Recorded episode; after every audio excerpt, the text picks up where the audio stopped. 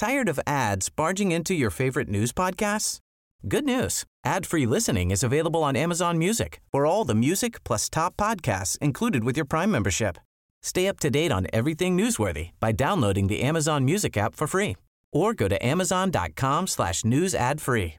That's amazon.com slash news ad free to catch up on the latest episodes without the ads. Heraldo Media Group presenta Sergio Sarmiento y Lupita Juárez. Información veraz y oportuna con un toque personal y humano. Por el Heraldo Radio, donde la H suena y ahora también se escucha.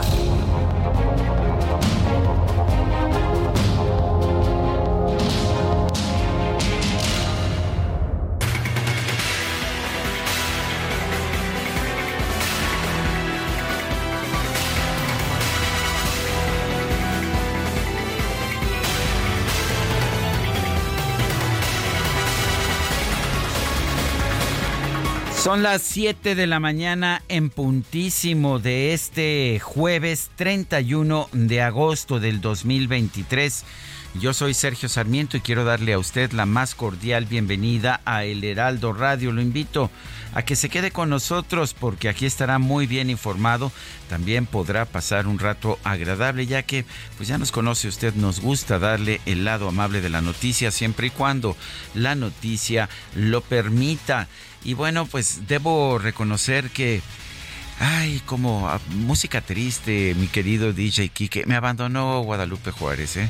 También Itzel González. Yo no sé. Creo, me dicen que se fueron a Regio Rey, ah, no, a Monterrey, perdón, que andan en Monterrey, que están estrenando hotel. Guadalupe Juárez, cuéntanos. Hola, ¿qué tal, mi querido Sergio? Muy buenos días. Me da mucho gusto saludarte esta mañana. Pues sí, estás estrenando hotel, platícame un poquito.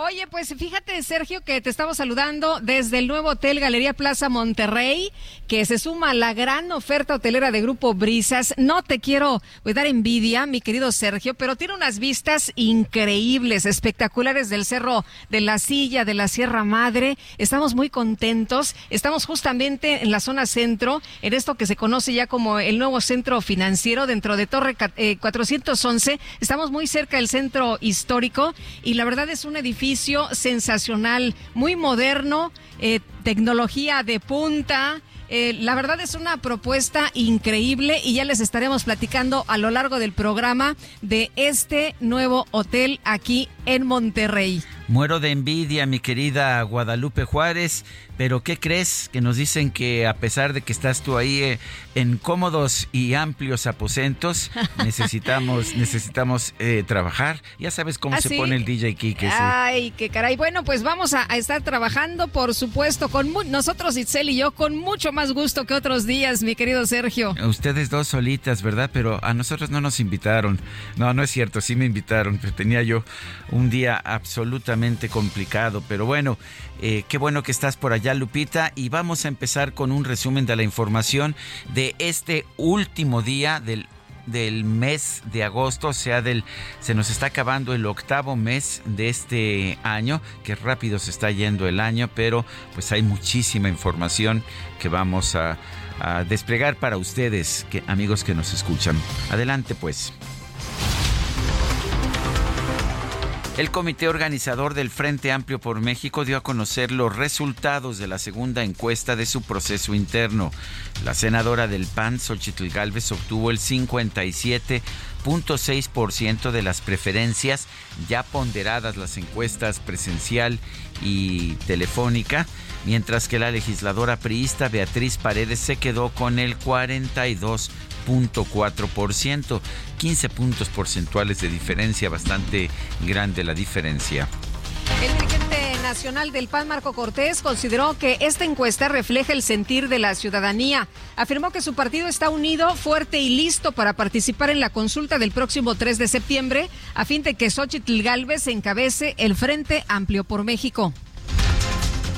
Por su parte, el dirigente nacional del PRI, Alejandro Moreno, anunció que su partido tomó la decisión de apoyar a Xochitl Galvez para convertirse en la coordinadora del Frente Amplio por México, luego de que los sondeos le dieron la ventaja sobre Beatriz Paredes.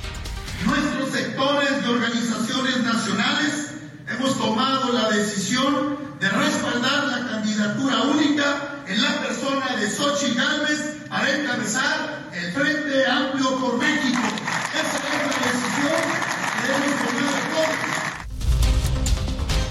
Además, Alejandro Moreno dio a conocer que pidió a sus compañeros de la bancada del tricolor en la Cámara de Diputados que no lo propongan como presidente de la mesa directiva.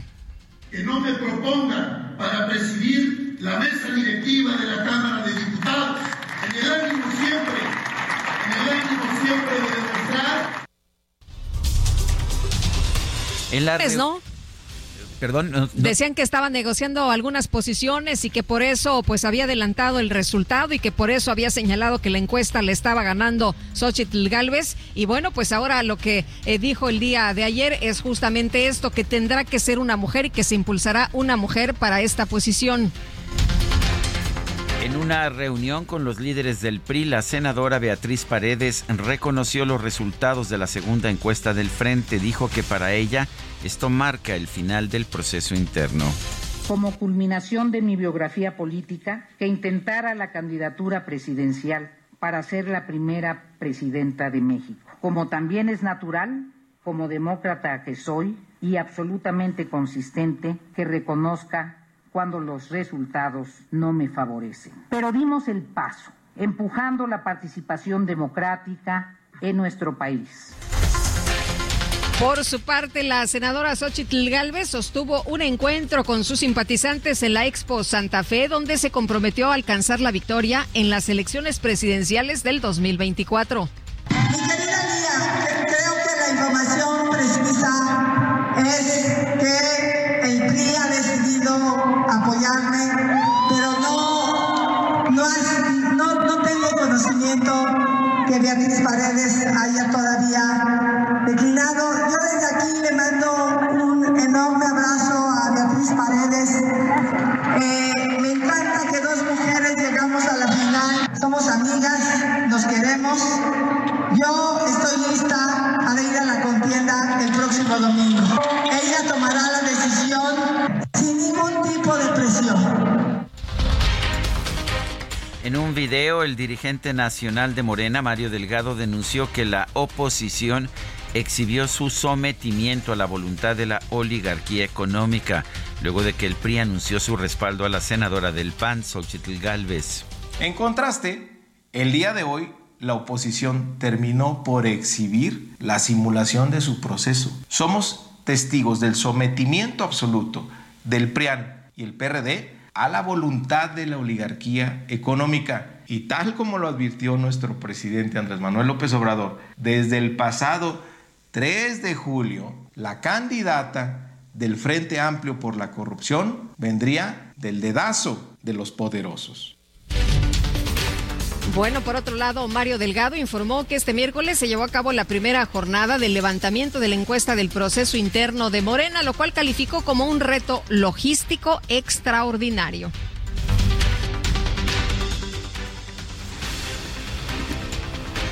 A través de redes sociales, el ex canciller Marcelo Ebrard ex expresó su preocupación por el desorden y los severos problemas registrados en el primer día de levantamiento de la encuesta de Morena. Bueno, pues ahí están algunas inconformidades. Eh, posteriormente, las representantes del ex canciller Ebrard, Marta Delgado y Malum Mitcher informaron que la dirigencia nacional de Morena decidió ampliar el levantamiento del sondeo hasta el 4 de septiembre ante las irregularidades denunciadas. Tenemos que reconocer que estamos viviendo un momento histórico y que tenemos que ponernos a la altura de las circunstancias que requiere este país. Sin embargo, Marta comentará algunas incidencias que hemos observado y que hemos propuesto soluciones para ello. Hemos tenido, bueno, carencia de boletas o de urnas o de representantes o de es, lugares específicos donde se levantará la encuesta en el día de hoy. Es un proceso complejo, el partido está sensible para poderlo recomponer, hemos conseguido que se amplíe un día más la encuesta, que tengamos una cadena de custodia eh, muy cercana para poder vigilar este proceso las 24 horas del día y que no haya inconformidades en el futuro. La Unidad Técnica de Fiscalización del INE informó que durante el mes de julio encontró 3.239 anuncios de los aspirantes presidenciales de Morena en espectaculares, bardas, lonas y otros espacios públicos. La corcholata, esto es la aspirante que más anuncios tuvo, fue Claudia Sheinbaum con 1.341. Y durante la sesión plenaria de Movimiento Ciudadano, el coordinador nacional del partido, Dante Delgado, minimizó los reclamos y las críticas contra su gestión. Aseguró que no hay problema ni desencuentros al interior del Partido Naranja. No hay problemas al interior del partido, no los veo. Hay amor y tranquilidad. por favor, puntos de vista calorados es otra cosa, pero aquí no hay problema. Sin embargo, los diputados del llamado Grupo Jalisco decidieron no acudir a la reunión plenaria de Movimiento Ciudadano. El coordinador del partido en el Senado, Clemente Castañeda, aseguró que decidió participar en este encuentro para que las diferencias no se hagan mayores. Eh, han anunciado posibilidades diversas, eh, como permanecer o no permanecer, por ejemplo, en Movimiento Ciudadano o explorar algunas alternativas, eso lo ha dicho el gobernador. Naturalmente, la mayoría de nosotros que hemos ido, que formamos este proyecto, vamos a hacer eh, todo lo posible por tratar de quedarnos, pero pues nadie está a fuerzas en ningún lado, ¿no? La Sala Superior del Tribunal Electoral ordenó modificar el acuerdo del INE que incluía en el monitoreo y valoración para radio y televisión correspondiente al proceso electoral 2023-2024 a todos los programas de análisis, debate, opinión, espectáculos y revista. La Cámara Nacional de la Industria de Radio y Televisión celebró esta determinación del Tribunal Electoral consideró que hacer evaluaciones subjetivas sobre programas de debate, análisis y opinión acota la libertad de expresión y evita un debate amplio y sin restricciones en la sociedad. La Suprema Corte de Justicia declaró inconstitucional la reforma de noviembre de 2020 que eliminó el Fondo de Inversión y Estímulos al Cine Fidecine. Por ello ordenó al Congreso restablecer a nivel de ley el derecho al fomento y promoción de la industria cinematográfica nacional.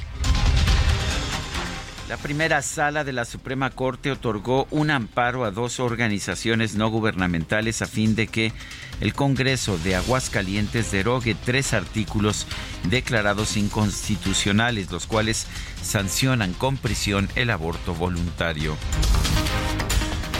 federal canceló el amparo otorgado al exgobernador de Tamaulipas, Francisco García Cabeza de Vaca, para frenar la orden de aprehensión en su contra por delincuencia organizada y lavado de dinero, ya que el juez de primera instancia no enteró del trámite a la Fiscalía General de la República.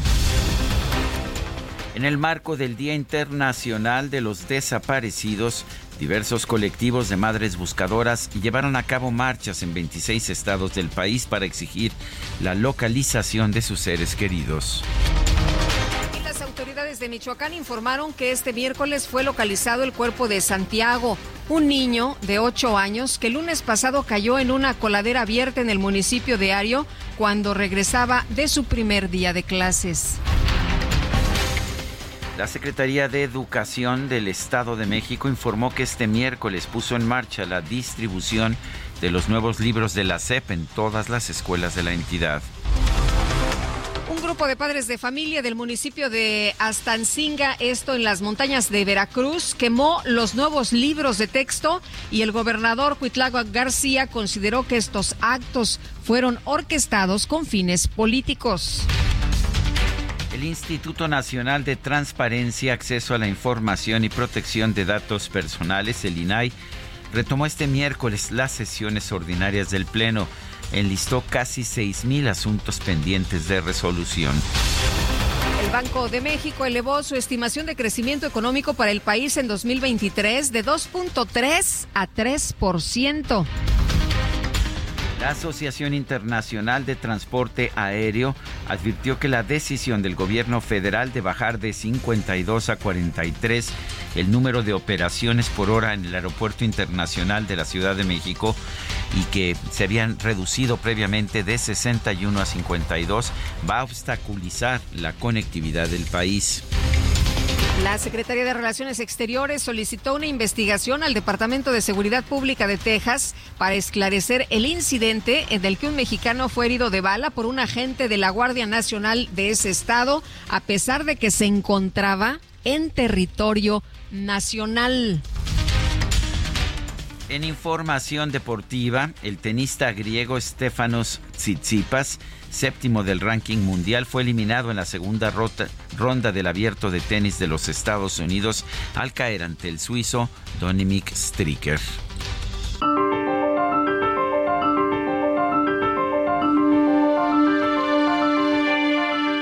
Y vamos a la frase a la frase del día. ¿Nunca te da la impresión de que la única razón por la que tenemos elecciones es saber si las encuestas estaban en lo cierto? Robert Orben.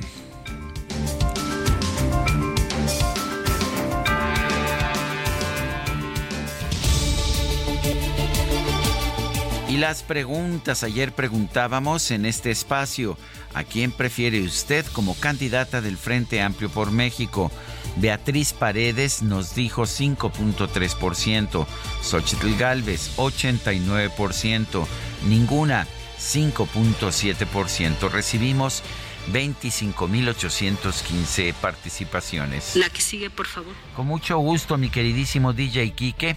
Ya coloqué en mi cuenta de X, arroba Sergio Sarmiento, la siguiente pregunta. ¿Cuál alianza ha tenido un mejor proceso para elegir a sus no candidatos? Frente Amplio nos dice 75.3%, Morena 3.9%, ninguna 20.8%. En 50 minutos llevamos 1.310 votos. La comida chatarra y las bebidas azucaradas no deben volver a las escuelas. Ahí niñas y niños consumían tal exceso de calorías que aumentaba su riesgo de sobrepeso y obesidad. Además, el consumo de estos productos provoca procesos inflamatorios, los cuales debilitan el sistema inmune frente a virus y bacterias.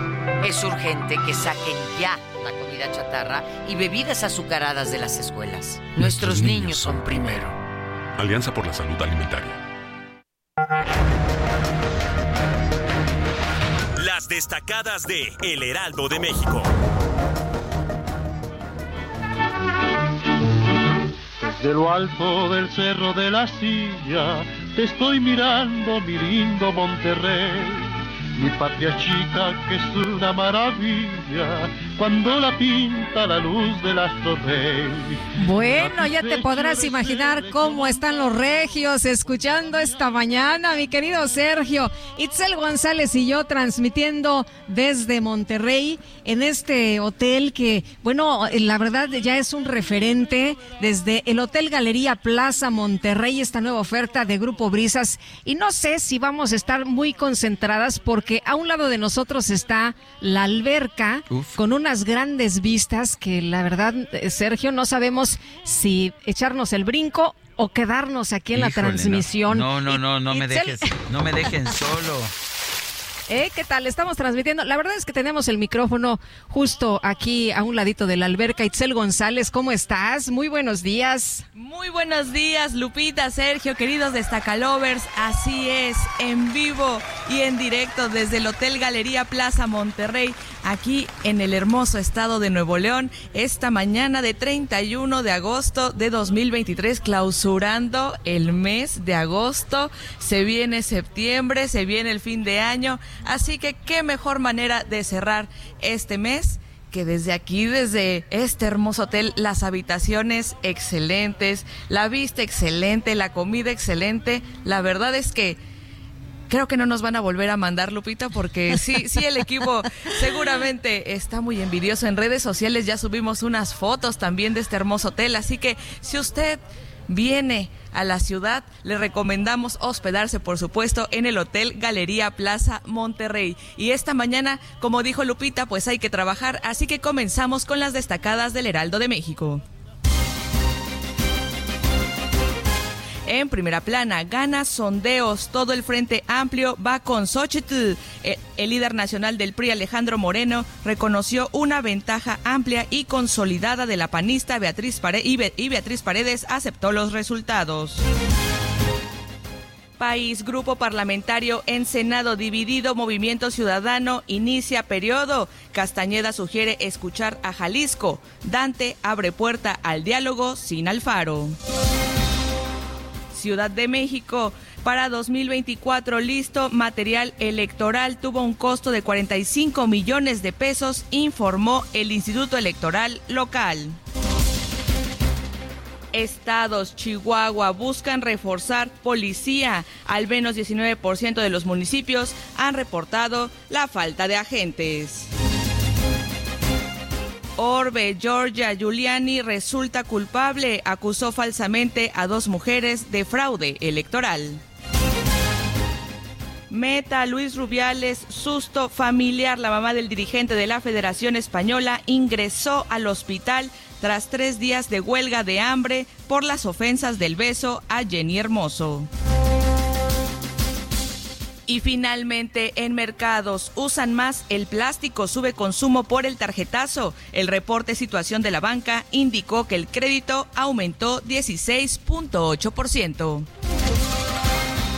Lupita, Sergio, amigos, hasta aquí las destacadas del Heraldo. Muy feliz jueves. Igualmente, Itzel, muchas gracias. Feliz jueves también para ti. Son las 7 de la mañana con 20 minutos. Mónica Reyes nos tiene información. Adelante, Mónica. Muy buenos días, ¿cómo están? Sergio Lupita, qué gusto saludarlos, amigos del Heraldo Radio. Les pregunto, cuando lees, ¿no comprendes? ¿Tienes que leer dos o más veces para retener la información o te da sueño? Sí Leo es un sistema que se encarga de impartir una serie de técnicas de aprendizaje que tienen como objetivo el lograr desarrollar habilidades que permitan al ser humano tener un mejor desempeño en sus actividades diarias. Por ejemplo, que tengas una mayor concentración, comprensión, retención, asimilación, mejorar tu léxico, gramática, ortografía y fluidez verbal de manera total logrando leer un libro de 100 páginas en tan solo 10 minutos, pero comprendiendo la información. Hoy, los amigos de Sileo están regalando 100 becas con el 50% de descuento en todo lo que es el curso, para que puedas comprender todo lo que lees. Así es que yo te invito a que llames y cuelgues o mandes un WhatsApp con la palabra Sileo en este momento al número 55 23 33 0900. 55 23 33 0900 y te van a regalar un diagnóstico de lectura sin costo y las primeras 70 llamadas una clase muestra. Así es que llama y cuelga al 55 23 33 0900 y obtén tu beca del 50% de descuento. Dirigido a cualquier profesionista, ama de casa, estudiante, no te pierdas la oportunidad de leer 10 veces más rápido, comprendiendo todo a través de gimnasia visual y gimnasia cerebral, estimulamos tus hemisferios para tener mayor plasticidad neuronal y memoria a largo plazo. Llama y cuelga o manda un WhatsApp con tu nombre al 55 23 33 0900. 55 23 33 0900. Sí, Leo, el poder de leer.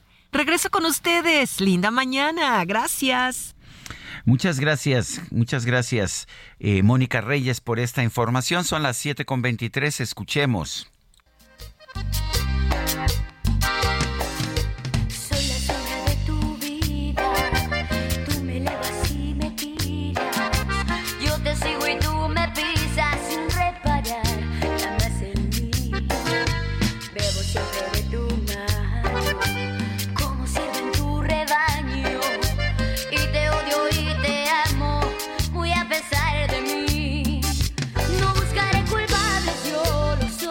Te aprovechas.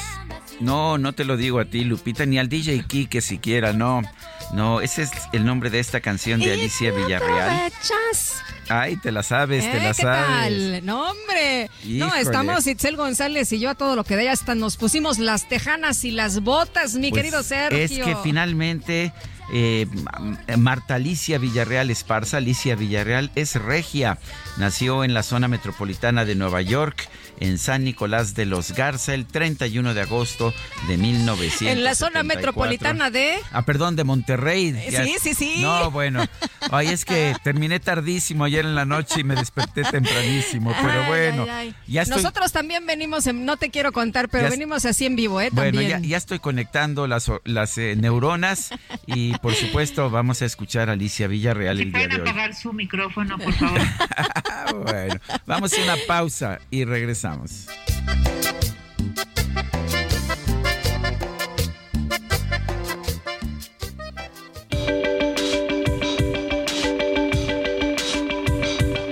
Sergio Sarmiento y Lupita Juárez quieren conocer tu opinión, tus comentarios o simplemente envía un saludo para ser más cálida esta mañana.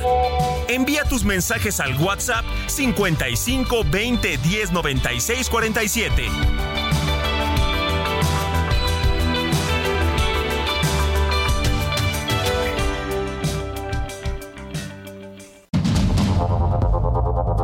Continuamos con Sergio Sarmiento y Lupita Juárez por el Heraldo Radio.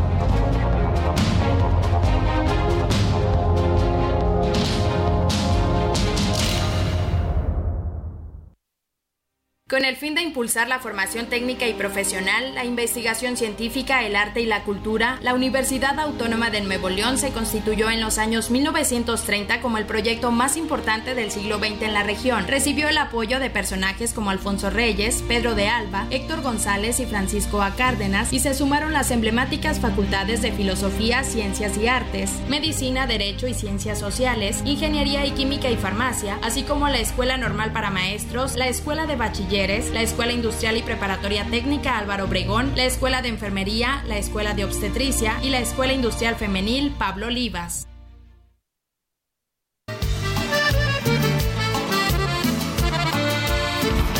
Cada vez más dentro de mi corazón te llevo yo, te llevo yo, cuando con ternura me abrazas tú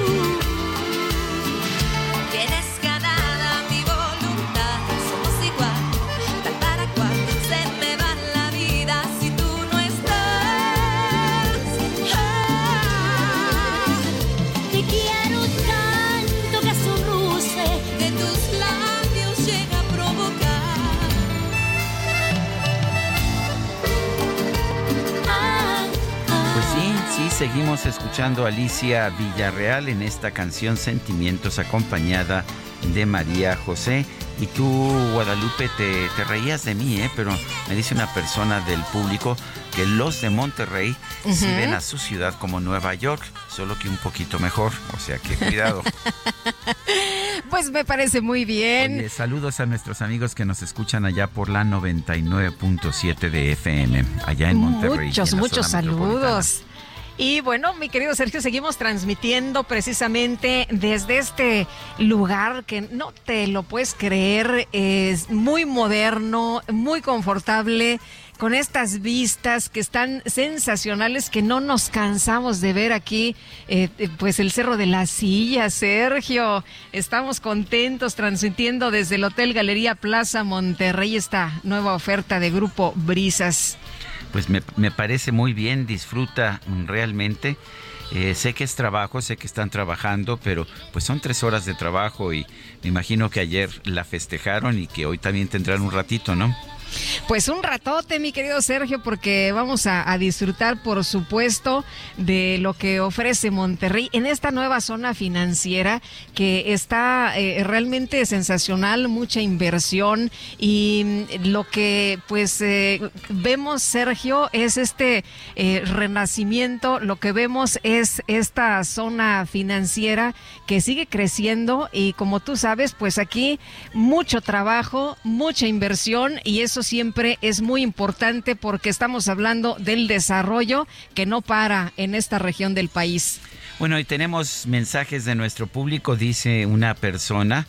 Eh, aquí está la firma, es Leonardo Basto Martín y vecinos del sector. Dice, como siempre, magnífico programa y por su cobertura, mucho les agradeceré su comentario acerca de la falta de estacionamientos en el corredor gastronómico y turístico que está a punto de inaugurarse en esta ciudad de Mérida, pero sin contar con estacionamientos públicos que resultan de suyo indispensables por su gran afluencia de personas. Les agradezco. Y ahí está el mensaje de Leonardo Basto Martín y otros vecinos allá de Mérida. Eh, nos dice, eh, buenos días Sergio Lupita, Javier Gómez, si la opción acordó y se va por Xochitl Galvez, eh, ha, de ser la oposición, pero bueno, dice yo no lo veo mal, ya que Obrador levantó la mano de Claudia hace mucho tiempo, violando acuerdos y reglas. La gran diferencia es que Morena ha gastado demasiado y una campaña armada de las corcholatas para elegir a su candidato, burlándose del pueblo. Que tengan todos un extraordinario jueves. Bueno, y Luis Veller, allá de Tijuana, dice, ¿puede Lupita, por favor, mandar fotos para conocer el hotel y considerarlo para el próximo viaje a Monterrey? Con mucho gusto. Ya, vi, ya te tuiteé una foto en donde estás transmitiendo, de hecho, pero pues no se alcanza a ver todo el hotel, nada más ahí el pedacito en el que estás transmitiendo, pero ya. Oye, ya en la mañana mandamos unas de eh, la luna, Sergio, rodeada por estos eh, cerros impresionantes, por la Sierra Madre, que está, eh, la verdad, espectacular. Ojalá que las puedan ver. Las posté en mi cuenta de ex en tu cuenta de ex, o sea, Twitter, ¿verdad? Entonces Exactamente. Hay, que, hay que buscarte en arroba Lupita Juárez H. La H es del Heraldo, ¿verdad? Efectivamente. Bueno. Respuesta correcta. Dice otra persona, buenos días a ese excelente equipo. Lo que seguramente ha negociado Alito es una embajada, ya que es su única salida. Soy Diana Vázquez.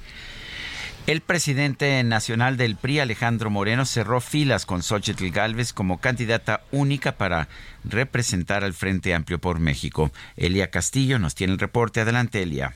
Muy buenos días, Sergio Lupita. Los saludo con mucho gusto a ustedes y al auditorio. Así es, sin la declinación de Beatriz Paredes, la dirigencia nacional del PRI que encabeza Alejandro Moreno, cerró filas con Xochil Gálvez como candidata única para representar al Frente Amplio por México. Luego de casi tres horas de espera y en medio de la especulación, inició el mensaje del dirigente del PRI acompañado de líderes estatales, pero sin la presencia de sus homólogos del PAN, Marco Cortés, y del PRD, Jesús Zambrano, ni de las dos aspirantes, Beatriz Paredes y Xochil Gálvez quienes por la tarde los cuatro arribaron a la sede nacional del Comité Ejecutivo Nacional del Tricolor, pero ante la falta de acuerdo sobre la declinación pública de la priista, se retiraron. Escuchemos parte de lo que comentó al respecto Alejandro Moreno. razones, los 32 comités directivos estatales, los 2.450 comités directivos municipales, los 90.000 seccionales en el país, nuestros sectores de organizaciones nacionales hemos tomado la decisión de respaldar la candidatura única en la persona de Xochitl Gálvez para encabezar el Frente Amplio por México. Esa es la decisión que hemos tomado todos y cada uno de los que estamos Y por ello, Previo a este anuncio, Paredes sostuvo una reunión privada con la dirigencia en donde reconoció que los resultados de las encuestas no la favorecen y señaló que para ella el final de su participación en el proceso era justamente cuando se revelara el triunfo irreversible de Galvez sobre ella, como ocurrió. En otro tema, el líder priista también anunció su declinación a la presidencia de la mesa directiva de la Cámara de Diputados. Señaló que pidió a la fracción parlamentaria en San Lázaro no ser propuesto para presidir el órgano de gobierno, pero adelantó que la apuesta será una mujer. Que no me propongan para presidir la mesa directiva de la Cámara de Diputados, en el ánimo siempre, en el ánimo siempre de demostrar que nosotros sabemos hacer política, a nosotros nadie va a decir que no categoría, inteligencia este país. En la encerrona que sostuvo Beatriz Paredes con la dirigencia, rechazó haber negociado en lo oscurito y aseguró que no aspira a ninguna candidatura en las próximas elecciones, ni en el Congreso, ni en la Ciudad de México. Paredes señaló que su definitiva adhesión al Frente Amplio por México dependerá del programa de gobierno de la coalición y de la consistencia de las propuestas. Este es el reporte que les tengo. Muy buen día. Buen día, Elia Castillo. Gracias. Bueno, y el comité organizador del Frente Amplio por México dio a conocer los resultados de la segunda encuesta de su proceso interno. La senadora del PAN, Xochitl Galvez, obtuvo el 57.6% de las preferencias, mientras que la legisladora priista Beatriz Paredes se quedó con el 42.4%. Marco Levario Turcot, director de la revista Etcétera. ¿Cómo estás? Qué gusto saludarte. Muy buenos días. ¿Qué tal? ¿Cómo se encuentran? Muy buenos días, nos escuchan en estos momentos. Pues, ¿cómo ves lo que ha ocurrido en las últimas horas en el Frente Amplio con esta decisión de no esperarse a la votación del domingo, sino de levantarle ya la mano a Xochitl Galvez? Eh, me parece que no esperarse implica eh, la afirmación contundente de que el procedimiento que había resuelto el frente para la elección de su candidato a la presidencia de la República no se cumplió. Y es, me parece, un fracaso importante. Lo es porque pretendía diferenciarse de eh, lo que del propio proceso de Morena. Lo es también porque, permítanme por favor el símil, es como si un eh, árbitro en un partido de fútbol 4-2, eh, el, el, marcador, en el minuto 35 el árbitro pita el final del partido con mucho y que la diferencia entre uno y otro equipo eh, se diera, siempre hay posibilidades de remontarlo. Y eso es lo que, por cierto, en las últimas 48 horas estuvieron comentando los propios operadores políticos de Beatriz Paredes, porque esa es también una señal importante, el hecho de que se hayan tardado al menos 36 horas después de que eh, dentro del Frente Amplio estaban considerando la posibilidad de cancelar el domingo, como es lo que va a ocurrir, este proceso, eh, ellos mismos se encontraban pues completamente resistentes. Me refiero a ellos mismos, a Beatriz Paredes y a sus operadores políticos. Creo en ese sentido que se trata de un fracaso, pero que se compensa con mucho por dos factores. Primero, la enorme presencia que tiene y, el, crecimiento importante que ha tenido en las últimas semanas Xochitl Galvez, y por otro lado, desde luego, el enorme desaseo y el dedazo que impera en Morena. Eh, Marco, eh, ¿Por qué la prisa de Alito, de Alejandro Moreno? Estamos acostumbrados a políticos que siempre niegan haber perdido, siempre dicen que ellos no han perdido, que le robaron la elección, que hubo fraude, que hubo irregularidades, y ahora en cambio vemos a un, a un político priista de la vieja escuela que pues se adelanta al resultado y antes de que tengan resultados oficiales dice, ¿qué creen? Perdimos. Eh, me parece rarísimo. ¿Qué está buscando Alejandro Moreno? Sí, es muy, muy raro, porque incluso hay que tomar, Sergio, como base un antecedente anterior que es lo que ocurrió en el gobierno, de, en, en, la disputa electoral en el gobierno del Estado de México, cuando por encuestas de Alito que les presenta Marco Cortés y le presenta a Jesús Zambrano, recordemos a las seis de la tarde salen ellos a declarar su triunfo. Eh, lo, cual es eh, y fue un enorme error porque bueno pues minutos después y ya ellos no los dirigentes principales ya ellos no este eh, reconocieron el, enorme error qué encuestas a cuáles se refería Alito si todavía el comité organizador no informaba al respecto. Me parece que la prisa tiene que ver con dos cosas. Primero, eh, la, falta de organización eh, del mismo proceso, la inscripción, dos millones o apenas dos millones eh, de personas, más de 650 mil que se habían inscrito dentro del PRI habían sido también ya ah, depurados por distintas irregularidades, en fin, le podría haber representado un enorme desprestigio a eh, el, frente. Pero por otro lado también, y esto es inevitable pensarlo, ¿a quién no le convenía un proceso de participación ciudadana el próximo domingo?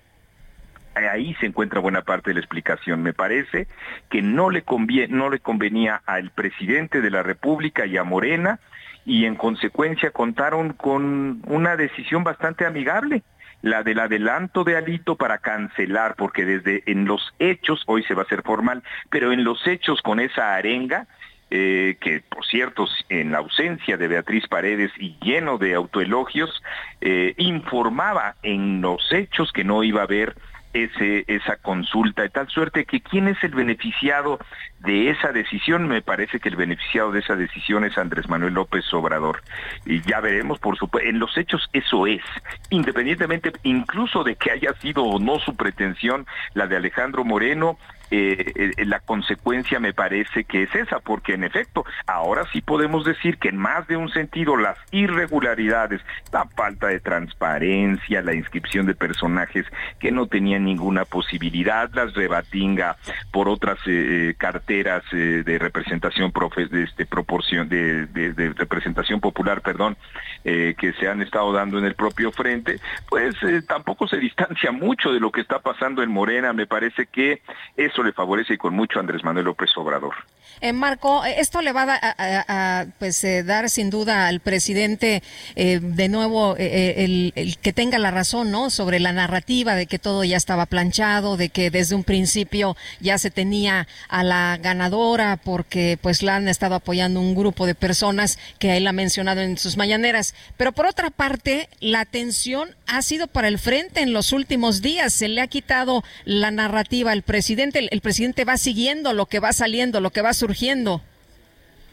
Sin duda, las cúpulas decidieron, primero fueron rebasadas, me parece, por Xochitl Galvez, y las cúpulas partidistas se dan cuenta con toda claridad que eh, se, les ha rebasado y bueno, pues tratan justamente política pues, de aprovecharse al respecto de, eso y bueno, pues apuntalan a, a, a Xochitl Galvez en esa decisión que en efecto toman, toman las cúpulas. Creo que esa es una variable fundamental. La otra pregunta, ¿cuál era, perdón? Sí, sobre esta narrativa que el presidente tenía sobre lo de Xochitl Galvez, que ella va a ser desde el principio, él nos dijo, ¿no? Semanas antes de que pues se eligiera a Xochitl. Eh, yo ya sé quién, quién va a ser. Eso por una parte. Y pensábamos que todo el tiempo se iba a estar hablando de las corcholatas. Sin embargo, se le quitó por parte del Frente Amplio al presidente la atención de eh, las corcholatas. Y estamos hablando en los últimos, además toca la veda. ¿no? Eh, para, para los eh, eh, de Morena, pues justamente en estos momentos y estamos escuchando durante los últimos días hablar todo el tiempo del Frente Amplio de Xochitl Galvez, de Beatriz Paredes. Sí, desde luego hay tres elementos venturosos que han hecho posible esto. Primero, el procedimiento a través del cual pues, se elige a la candidata y este es Xochitl Galvez. Segundo, lo que se llamó como fenómeno Xochitl Galvez, que tampoco fue tan impactante como muchos creímos que sería. Y tres, desde luego, el hecho de que eh, no existiera competencia en realidad, salvo desde luego las eh, reiteradas inconformidades de Marcelo Ebrard, no hubiera en verdad una discusión interna eh, dentro de Morena, una competencia, pues hicieron que los reflectores se pasaran de este lado, de tal manera que incluso sí podemos decir que en las últimas tres o cuatro semanas el Frente Amplio ha tenido un grado de exposición mayor pero también hay que señalar que la astucia política que tiene el presidente de la República como un gran comunicador ha hecho que si bien es cierto el tema haya sido el Frente Amplio, también es cierto, como lo prueba tu propia pregunta, Lupita, que el presidente de la República lo ha acompañado y no deja de ser un referente para evaluar lo que ha pasado en el frente, ¿no? Y eso, eso implica pues la enorme disculpen, habilidad que tiene el presidente de la República y creo también pues eh, la oportunidad que ha dejado pasar el Frente eh, Amplio que teniendo todos los reflectores pues llegó al parto de los montes porque debieron de haber concluido este procedimiento el, próximo domingo. El, el, presidente va a decir, si es que no lo ha dicho, que pues que él, que él dijo que Claudio X González iba a tomar la decisión. ¿Tomó la decisión Claudio X? No, me parece que esta decisión con mucho remonta a eh, los partidos políticos y a Claudio X González y a cualquier otra tenebra de la que el presidente de la República siempre es muy afecto como parte de sus estrategias de publicidad o de propaganda, pero lo cierto también es que eh, Xochitl Gálvez, contrario a eh, las resistencias de los partidos. Creo, Sergio Lupita, que hay que tener en cuenta ese factor que siempre eh, fue notorio eh, cuando Xochitl Gálvez expresaba su deseo de ser jefa de gobierno de la Ciudad de México los partidos políticos pensaban en otras opciones. Eh, ella misma personalmente me decía, tengo que hacerle como Fox que hizo en el año 2000, que es arrancar a los partidos mi propia candidatura.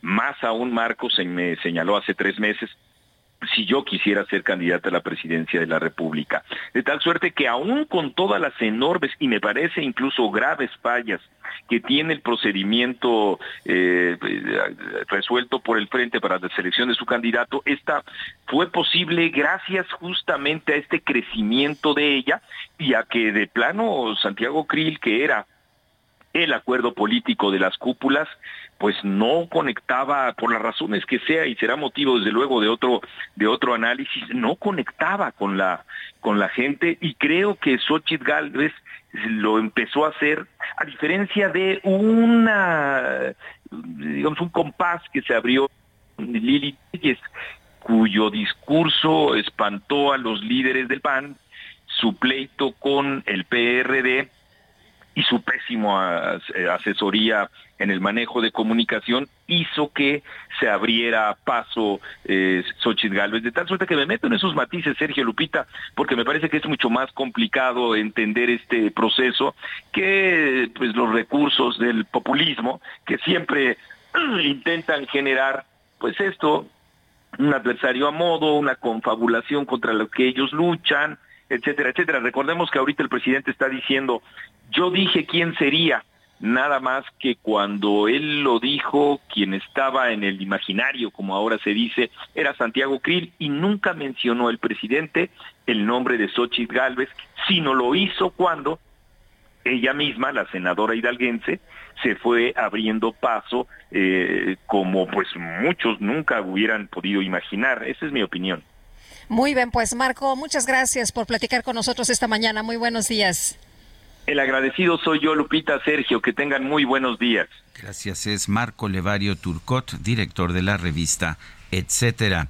El coordinador parlamentario de Movimiento Ciudadano en el Senado, Clemente Castañeda, pidió al líder nacional del partido, Dante Delgado, que abra el diálogo que escuche las propuestas del gobernador de Jalisco, Enrique Alfaro. Misael Zavala, cuéntanos. Sergio Lupita, buenos días, los saludo, saludo también al auditorio, pues al arranque de la reunión plenaria de Movimiento Ciudadano en el Congreso, el coordinador de la bancada mesista Clemente Castañeda pidió que se abra el diálogo y se escuche lo que el gobernador de Jalisco, Enrique Alfaro, tiene que decir. Sostuvo que lo más adecuado para Movimiento Ciudadano es que se atienda lo que Jalisco tiene que decir en razón de su historia, aportación, peso electoral y la calidad de sus liderazgos. Castañeda advirtió que antes de que haya una ruptura con el gobernador de Jalisco, Enrique Alfaro, y en Movimiento Ciudadano, se debe abrir el diálogo y acordar puntos de vista. En respuesta, el senador y líder de MC Dante Delgado abrió la puerta al diálogo con los liderazgos políticos del Partido Naranja en Jalisco, pero sin el gobernador de la entidad Enrique Alfaro. Además mantuvo su postura para que no vayan en alianzas en 2024, ya que es decisión de los órganos internos del partido y dio un repaso de las fechas en las que Movimiento Ciudadano elegirá a su candidato presidencial. Delgado informó a los legisladores de MC que en los primeros días de noviembre tendrán candidatura presidencial para que la tercera semana inicie la precampaña y en la reunión plenaria diputados federales y senadores de Jalisco rechazaron acudir a la reunión plenaria de Movimiento Ciudadano, por lo que Dante Delgado Borromeo no sé si se les descompuso o se les ponchó la llanta del avión. Sergio Lupita, hasta aquí la información. Muy bien, Misael Zavala, muchísimas gracias. Bueno, y el diputado por Campeche, Pedro Armentía, abandonó el Partido Revolucionario Institucional y a dónde creen que se fue, pues se suma a Movimiento Ciudadano y Jorge Almaquio nos tienes toda la información. Adelante. Gracias, Sergio Lupita. Amigos, el diputado federal por Campeche, Pedro Armentía, abandonó las filas del Partido Revolucionario Institucional para sumarse a Movimiento Ciudadano. La bancada naranja en la Cámara de Diputados, encabezada por Jorge Álvarez Maínez, le dio la bienvenida al legislador que se convierte en el número 28 de MC en San Lázaro, mientras que el PRI se queda con 68. El coordinador parlamentario de MC indicó que con su trabajo desde lo local, Pedro Armentía sumará a la bancada naranja su experiencia y trayectoria para seguir trabajando desde el Congreso de la Unión por las causas del sur del país. Señaló que la bancada ha crecido durante esta legislatura, pasó de 8 a 12 senadores y de 23 a 28 representantes en San Lázaro, fortaleciendo así su representatividad en el Congreso de la Unión, lo que permite seguir construyendo una agenda con visión de futuro para México. Respecto a la decisión de su paisano Pedro Armentía, Alejandro Moreno Cárdenas, líder nacional del PRI, indicó que no hay mensaje que enviar cuando hay cosas más importantes. El diputado Armentía es persona cercana al actual embajador de México en República Dominicana y ex gobernador de Campeche, Carlos Miguel Aiza González, quien lo impulsó para ser el candidato del PRI para la gubernatura de Campeche, pero perdió ante Cristian Castro Bello, quien es sobrino de Alejandro Moreno Cárdenas. Sergio Lupita, amigos, el reporte que les tengo. Buen día. Jorge, muchísimas gracias, muy buenos días. Y bueno, hace unos eh, días, Sergio, escuchábamos a Samuel Garciano que decía, quieren un presidente joven y Dante ya le contestó, pues que están muy chavos, ¿no? Que son muy jóvenes para ser candidatos presidenciales. Vamos a una pausa y regresamos.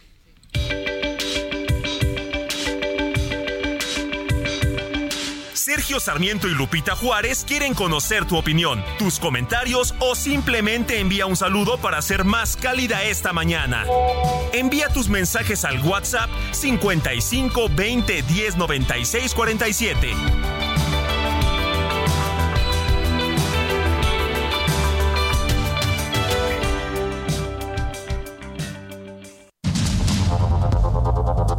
Continuamos con Sergio Sarmiento y Lupita Juárez por el Heraldo Radio.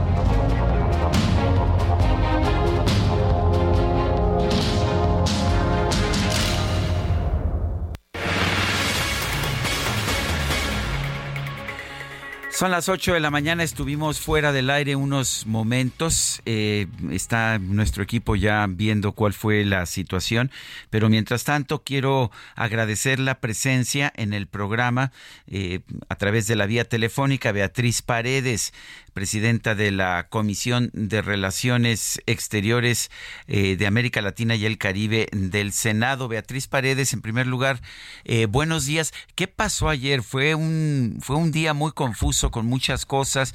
No se sabía realmente cuál era tu posición acerca de, pues, de esta decisión del PRI de, de respaldar a Xochitl Galvez antes de terminado el proceso de selección de, del coordinador. Cuéntanos un poco, ¿qué pasó ayer? Pues eh, en primer lugar, Sergio, muy buenos días y disculpándome porque eh, trataron de comunicarse ustedes tanto ayer en la mañana como ayer, pero el, yo eh, tuve sobre todo actividades del Senado. El lunes tuvimos un acto, el, el martes un acto muy importante, no el lunes, en donde estuvo la senadora Allende, hija de don Salvador Allende, en eh, un evento precisamente de la Comisión de América Latina y el Caribe, en donde eh, se hizo remembranza al 50 aniversario del golpe eh, que derrocó al expresidente Allende y el papel importantísimo que jugó la Embajada de México para salvar a la familia del expresidente y para ejercer el derecho de asilo eh, que, que, prestigia, ha prestigiado a la diplomacia mexicana. Y después eh, eh, tuvimos yo varias tareas en la Secretaría de Relaciones Exteriores y además la reunión de nuestro grupo parlamentario. Entonces te ofrezco una, una disculpa. No, hay problema, sí. ayer, en, en, medio de estas actividades, hubo una reunión a la que había eh, convocado el Comité Ejecutivo Nacional del PRI, citó a los presidentes de los eh, comités directivos estatales del PRI eh, y a otros integrantes de la cúpula del partido. Y allí los representantes ante la comisión organizadora eh, del partido, eh, eh, de los representantes del partido ante la comisión organizadora del proceso, tuvieron la indicación de informarles a todos los asistentes de cuáles habían sido los resultados de las encuestas oficiales que levantaron las encuestadoras eh, sugeridas, decididas por la comisión organizadora, eh, las encuestas que se levantaron entre Xochitl Galvez, entre Xochitl Galvez y tu servidora, y señalaron la, la diferencia eh, que había que había entre eh, Beatriz Paredes y Xochitl Galvez, quedando claramente eh, establecido que había una diferencia relevante, si no me equivoco, como entre 14, 14, 12 puntos. por ahí ustedes deben tener el dato exacto y yo también. 15 puntos porcentuales fue la diferencia, sí. Sí, el, entonces, el, en función de ello, el partido ratificó su decisión de eh, reconocer eh, el, el que no estaba yo arriba en las encuestas y considerar que con esa diferencia eh, significativa, pues era muy difícil que, aunque se ganara el proceso el domingo, esta situación fuese reversible y ratificó su decisión como se había comprometido en el eh, la construcción del Frente Amplio de respaldar a quien fuese eh, quien tuviera mayores eh, posibilidades de, competitivas en función de los resultados de este proceso. Y el, me invitaron posteriormente a pasar a esa reunión, me comunicaron lo que habían estado platicando y tuve una intervención y quiero citarte dos eh, párrafos de, mi intervención y eh, para que se subraye el, eh, cuál fue mi posición ante ante el partido y posteriormente el, eso es la posición que reiteré a través de distribuir la intervención. Dice, expreso mi respeto y reconocimiento a Xochil Gálvez, aprecio sus expresiones cuidadosas hacia mi persona, y valoro que en algunos temas, como en el de las necesarias reivindicaciones de las comunidades indígenas, tengamos identidad. Su talento y estilo personal imprimió una nueva dinámica al proceso y la llevó a alcanzar los resultados de todos conocidos. Eh, y posteriormente eh, señalé que eh, no aspiro a ninguna candidatura en las próximas elecciones, ni al Congreso de la Nación, ni a la Ciudad de México. Esa es mi posición. No hubo ninguna negociación, yo nunca he negociado en lo oscurito. Lo oscurito me gusta para observar las estrellas. Eh, y luego eh, señalé eh, que en estos días se ha levantado un debate por lo del discurso de Mérida, ¿no, Beatriz? Donde te comprometías a participar hasta el final. Exactamente. E, e, exacto. Y, bueno, ¿cómo estás? Muy buenos días. Y bueno, tú decías, a ver, no cambió mi, mi decisión ni cambió mi opinión. Sí, y, y señalo que me comprometí a participar al final. Efectivamente, para mí el final es cuando se dan los resultados que revelan que es irreversible, irreversible el triunfo de la otra candidata. ¿Me escuchan? Sí, sí, te escuchamos, muy bien. De la otra candidata. Esos resultados se han dado con la expresión de estas encuestas oficiales.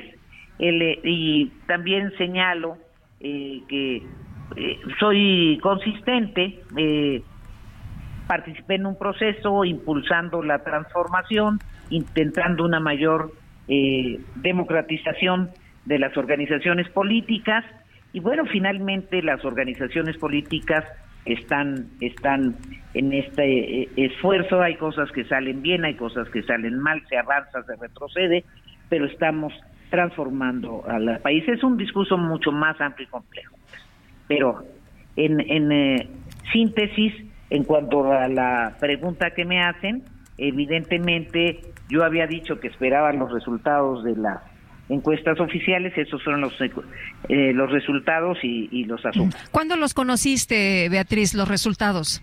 Eh, eh, en, la, en la reunión, en la reunión formalmente, oficialmente, y los, los dieron a conocer en un un boletín alrededor de las 2 de la tarde, la comisión organizadora emitió un boletín. Bueno, pues yo quiero agradecerte, Beatriz Paredes, el que hayas conversado con nosotros y un fuerte abrazo, siempre mi respeto a las decisiones que tomas. Muchas gracias, Sergio. Y, por cierto, en otra parte de, mi intervención, le agradecí eh, especialmente a los medios de comunicación, eh, señalando que han sido fundamentales en este en este proceso. Yo quiero también, Sergio y Lupita, agradecerles mucho porque finalmente señalo que es esencial una alianza entre los comunicadores y quienes queremos transformar este país. Gracias, Beatriz. Muy buenos días. Hasta luego. Buenos días. Adelante, Lupita. Pues el gobierno federal ordenó bajar el tope de operaciones en el Aeropuerto Internacional de la Ciudad de México de 52 a 43 por hora. Y vamos a platicar con María Larriba, controladora aéreo de, de tráfico aéreo e investigadora de accidentes e incidentes de aviación, a quien saludamos también con mucho gusto. María, ¿cómo estás? Buenos días. Muy buenos días, muy bien, a sus órdenes. Eh, María, eh, cuéntenos qué significa esto eh, que, que, se ha dado a conocer, esta orden de bajar el tope de las operaciones. Pues es otro golpe a la aviación, a la eficiencia de la aviación.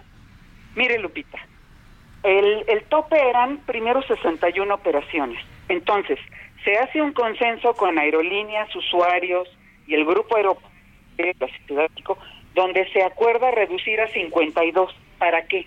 Para darle mantenimiento a las, al área de maniobras y a los edificios y a las pistas. Para eso era esa reducción, pero esa reducción fue consensuada.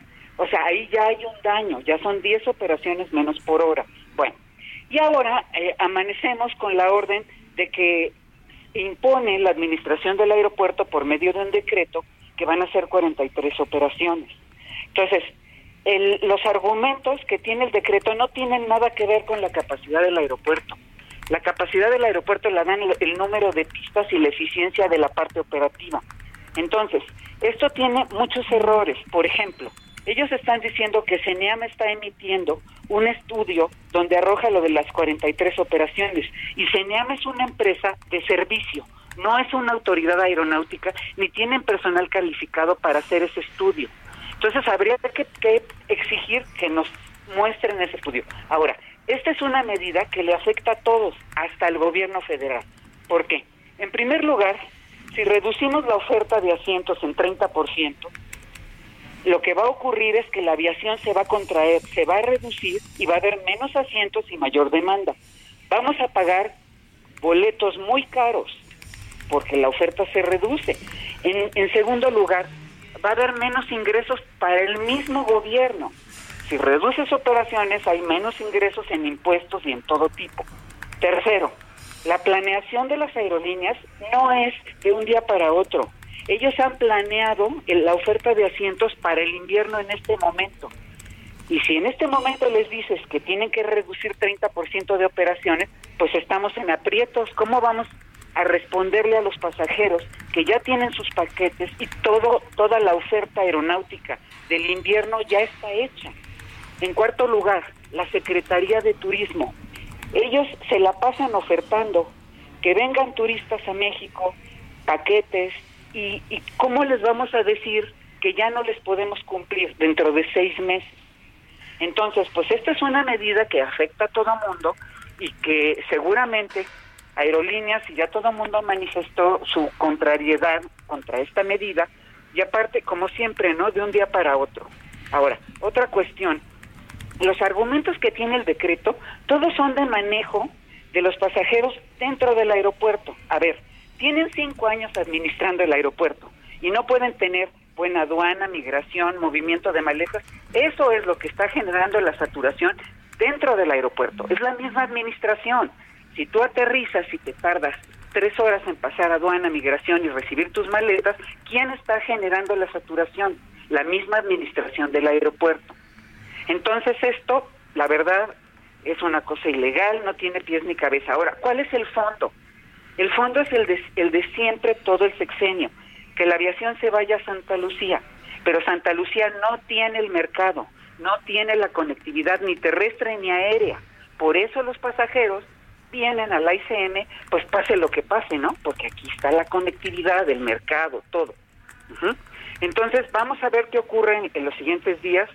Ya la IATA, pues que es la organización internacional que representa a las aerolíneas, manifestó su malestar y también por el modo de hacer las cosas, ¿no? ¿Por qué no se sientan con las aerolíneas, con los usuarios, que la administración del aeropuerto manifieste su problemática y se trate de llegar a un consenso? Pero esta manera de hacer las cosas afecta terriblemente al país. Es como el decreto de llevar la carga a Santa Lucía. O sea, ya tuvieran que venirles del gobierno de Estados Unidos a decir que eso está mal hecho y entonces ya les dieron seis meses más. Entonces, esto debiera ser muy sencillo. La aviación tiene reglas muy claras y cualquiera las puede cumplir. Entonces, pues este decreto con el que amanecimos hoy en la mañana es muy desafortunado. Eh, María, el, en, temas de la certificación de seguridad, ¿afecta esto? Sí afecta, porque lo que sucede es que cualquier proceso de tipo aeronáutico tiene que ser certificado por la autoridad aeronáutica que es la Agencia Federal de Aviación Civil. Si CENEAM no tiene quien haga el estudio de, capacidad del aeropuerto, menos AFAC. AFAC no tiene personal para supervisar. Entonces, pues es, es toda una cadena de errores, ¿no? CENEAM no está certificado, no tiene la gente para hacerlo. Entonces, lo que habría que exigir en este momento, a ver, que nos digan cuál es el método a esa conclusión. Porque el decreto no dice nada del espacio aéreo. CENEAM no tiene injerencia en la operación dentro del aeropuerto, no es su área. Entonces, pues está ocurriendo lo mismo otra vez que en esta administración, gentes que no están calificadas se meten a hacer las funciones de otros organismos y este es el resultado. Ellos tenían que haber contratado una empresa que puede ser Mitre, puede ser otra vez NatBlue, una empresa certificada para eso y que hiciera el estudio de capacidad. La verdad, la información que arroja el decreto es muy poco seria. Ahora, otra cosa que dicen, no, que de repente las aerolíneas de aviones chiquitos trajean puros grandes. Eso no funciona así, por favor. Una aerolínea que quiere migrar de una flota menor a una mayor o al revés, eso toma un tiempo. Hay que regresar los aviones que estás usando, hay que buscar quién te rente los nuevos y entonces incrementar la capacidad. Entonces, repartir culpas, decir que las aerolíneas están metiendo aviones con más pasajeros, tampoco es correcto y tampoco es cierto. Muy bien, pues María, como siempre, gracias por conversar con nosotros. Muy buenos días. Gracias a ustedes, que tengan buen día. Son las 8 con 16, el pleno del INAI eh, volvió a, sesionar de manera ordinaria este miércoles. Y bueno, ¿qué fue lo que pasó? Había muchos temas pendientes. Vamos a conversar con Blanca Lilia Ibarra, presidenta del Instituto Nacional de Transparencia, Acceso a la Información y Protección de Datos Personales. Blanca Lilia, gracias por tomar nuestra llamada. Cuéntanos cómo estuvo este, esta primera sesión y qué tendrán que hacer para, pues, para poder recuperar el rezago que se ha registrado. Buenos días, Sergio Lupita. Muchas gracias por la oportunidad. En efecto, el día de ayer ustedes saben que después de que la segunda sala de la Corte nos habilitó para poder sesionar con cuatro comisionados, llevamos a cabo una sesión larga, pero además del pleno público tuvimos también dos sesiones de pleno privado, uno de imposición de medidas de apremio y procedimientos sancionatorios, y otro del pleno de datos personales en, posesión de particulares. De manera que en el pleno público, que como ustedes lo pudieron seguir a lo largo de todo el día de ayer, pues resolvimos cerca de seis mil asuntos y decirte que, bueno, no tenemos un rezago realmente, se siguieron tramitando los recursos de revisión a lo largo de los meses en que no estuvo sesionando el INAI y se trabajaron resoluciones de 5.994 asuntos que votamos el día de ayer. Eh, Blanca Lilia, en el caso de los, eh, pues, toda la información que tienen ustedes, de todo lo que tienen que desahogar, ¿cuánto tiempo les va a llevar esto? Porque estuvieron cinco meses sin sesionar, sin poder eh, tener acceso a, estos expedientes.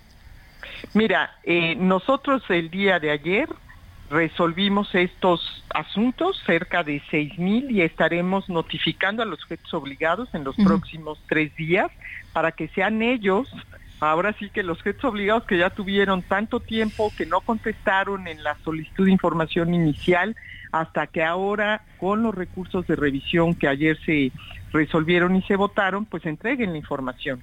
Entonces ya está en cancha de los jefes obligados que atendiendo la forma en que se resolvió eh, por el Pleno el día de ayer, entreguen esa información.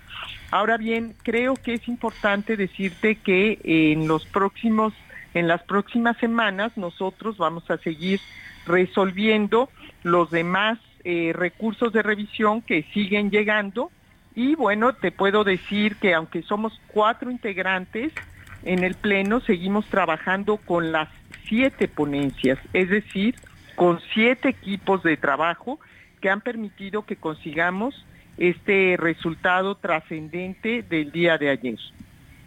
Eh, Blanca Lilia, el que ya ya está resuelto el rezago. ¿Cuánto tiempo se tardan para resolver este rezago? A ver, eh, reitero, no hay rezago. Es importante, Sergio.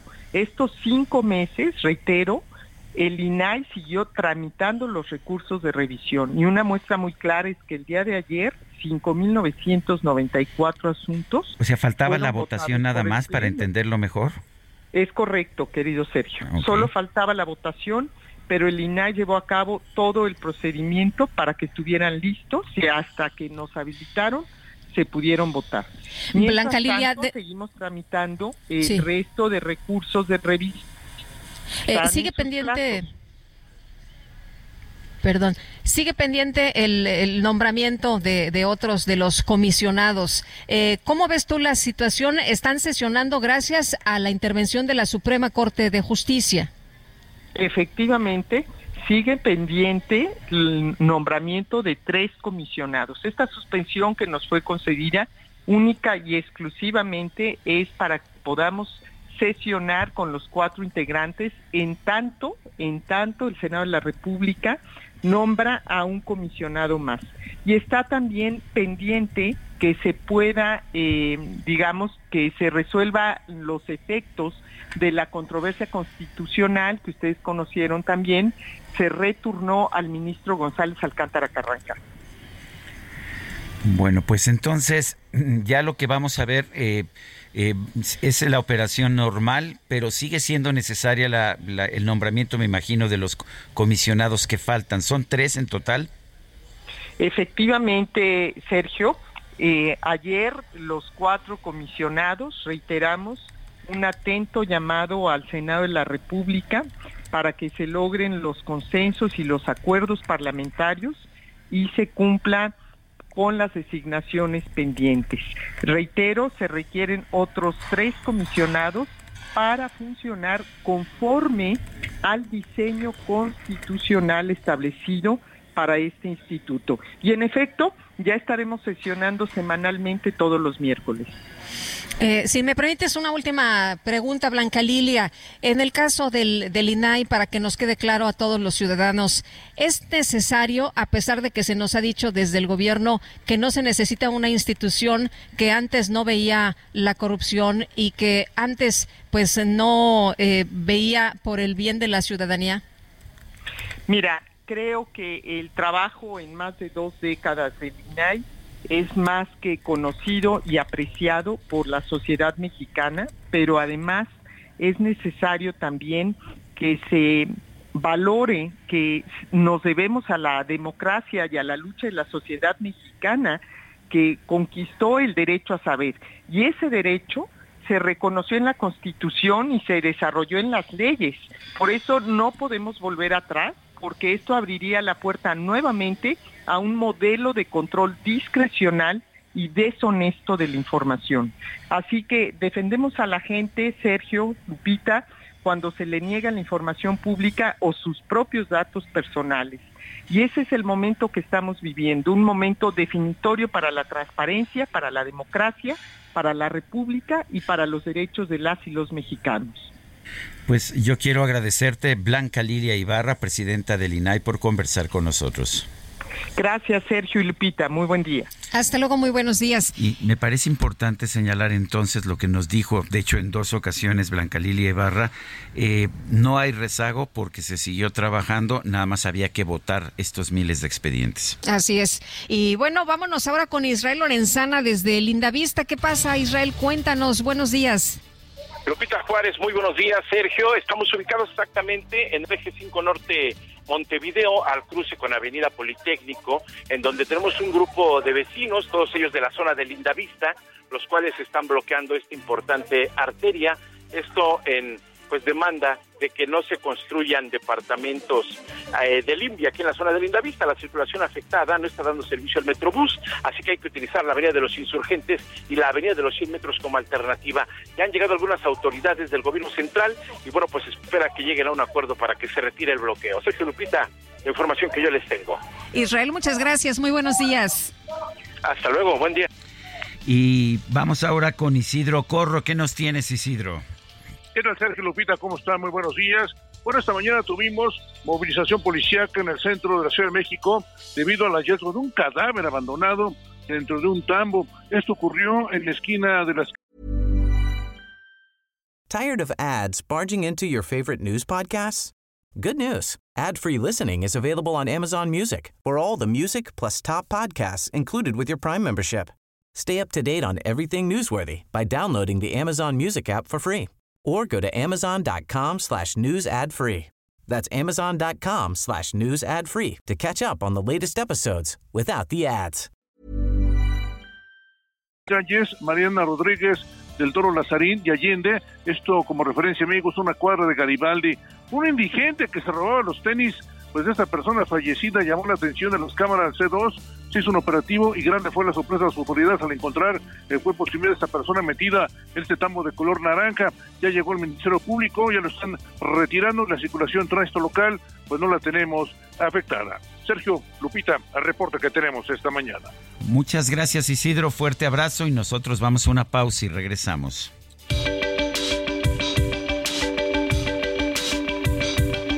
Sergio Sarmiento y Lupita Juárez quieren conocer tu opinión, tus comentarios o simplemente envía un saludo para ser más cálida esta mañana. Envía tus mensajes al WhatsApp 55 20 10 96 47.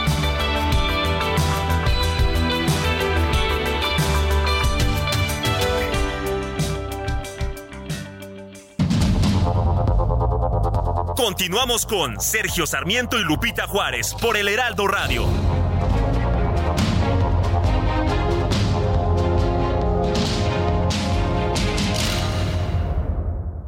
Qué bien te veías en tu boda, ma. Ya casi 30 años. Deberían irse de vacaciones a celebrar. Uy, mija, con qué ojos. Fonacot te presta hasta cuatro meses de sueldo, con el interés más bajo, en efectivo y directo a tu cuenta en 24 horas. Fonacot está conmigo. Gobierno de México. La comida chatarra y las bebidas azucaradas no deben volver a las escuelas. Allí niñas y niños consumían tal exceso de calorías que aumentaba su riesgo de sobrepeso y obesidad. Además, el consumo de estos productos provoca procesos inflamatorios, los cuales debilitan el sistema inmune frente a virus y bacterias. Es urgente que saquen ya la comida chatarra y bebidas azucaradas de las escuelas. Nuestros, niños son primero. Alianza por la Salud Alimentaria. Jaque Mate con Sergio Sarmiento.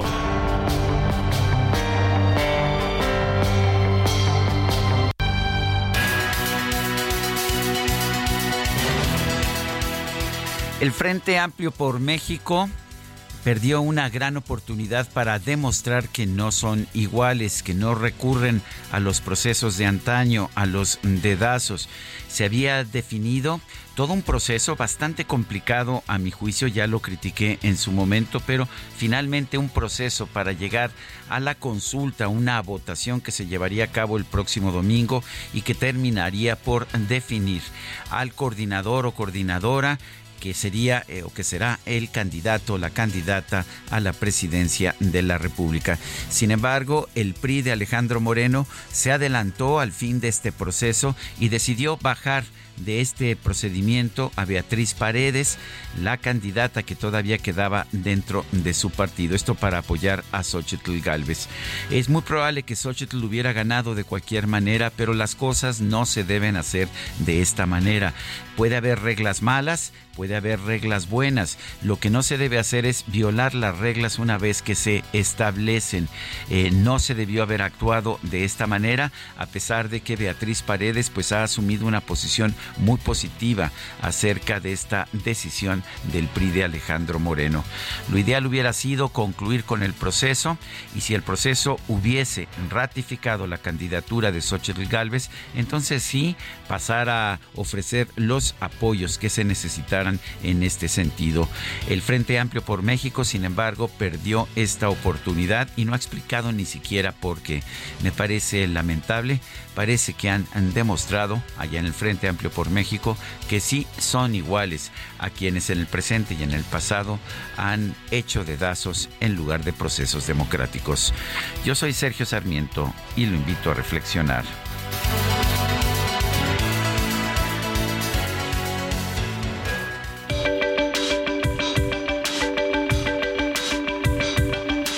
Sergio Sarmiento, tu opinión es importante.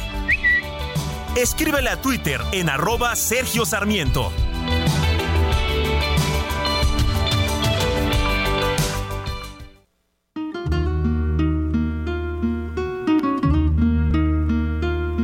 Ya no voy a esconderme de ti para ocultar mis sentimientos. Ya no quiero llorar escondidas callando el amor que por él Ahora es tiempo de que te enteres las cosas que suceden cuando tú te vas. Ya no voy a fingirte el amor que en verdad ya no siento. Tantas veces lloré de sentirme tan débil, tan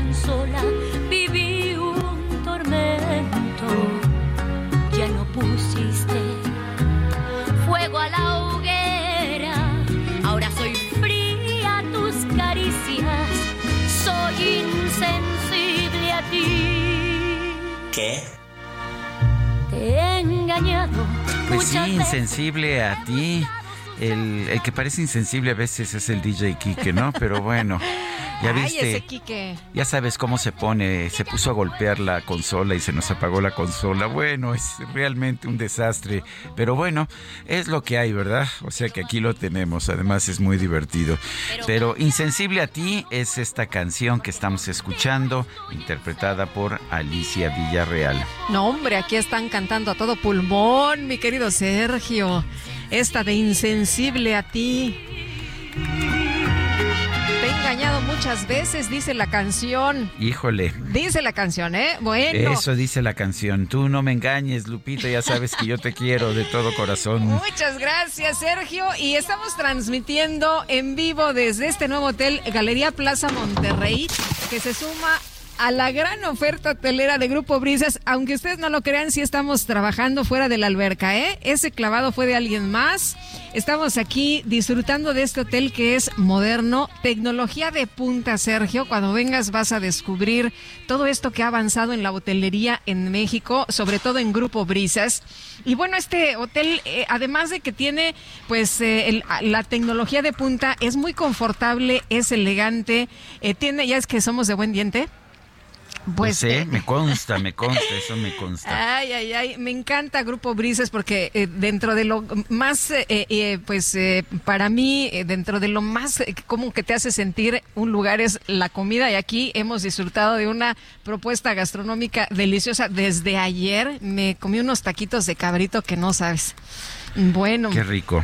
Qué rico. Y este, ahorita, ahorita desde donde estamos transmitiendo, les vamos a mandar unos videos.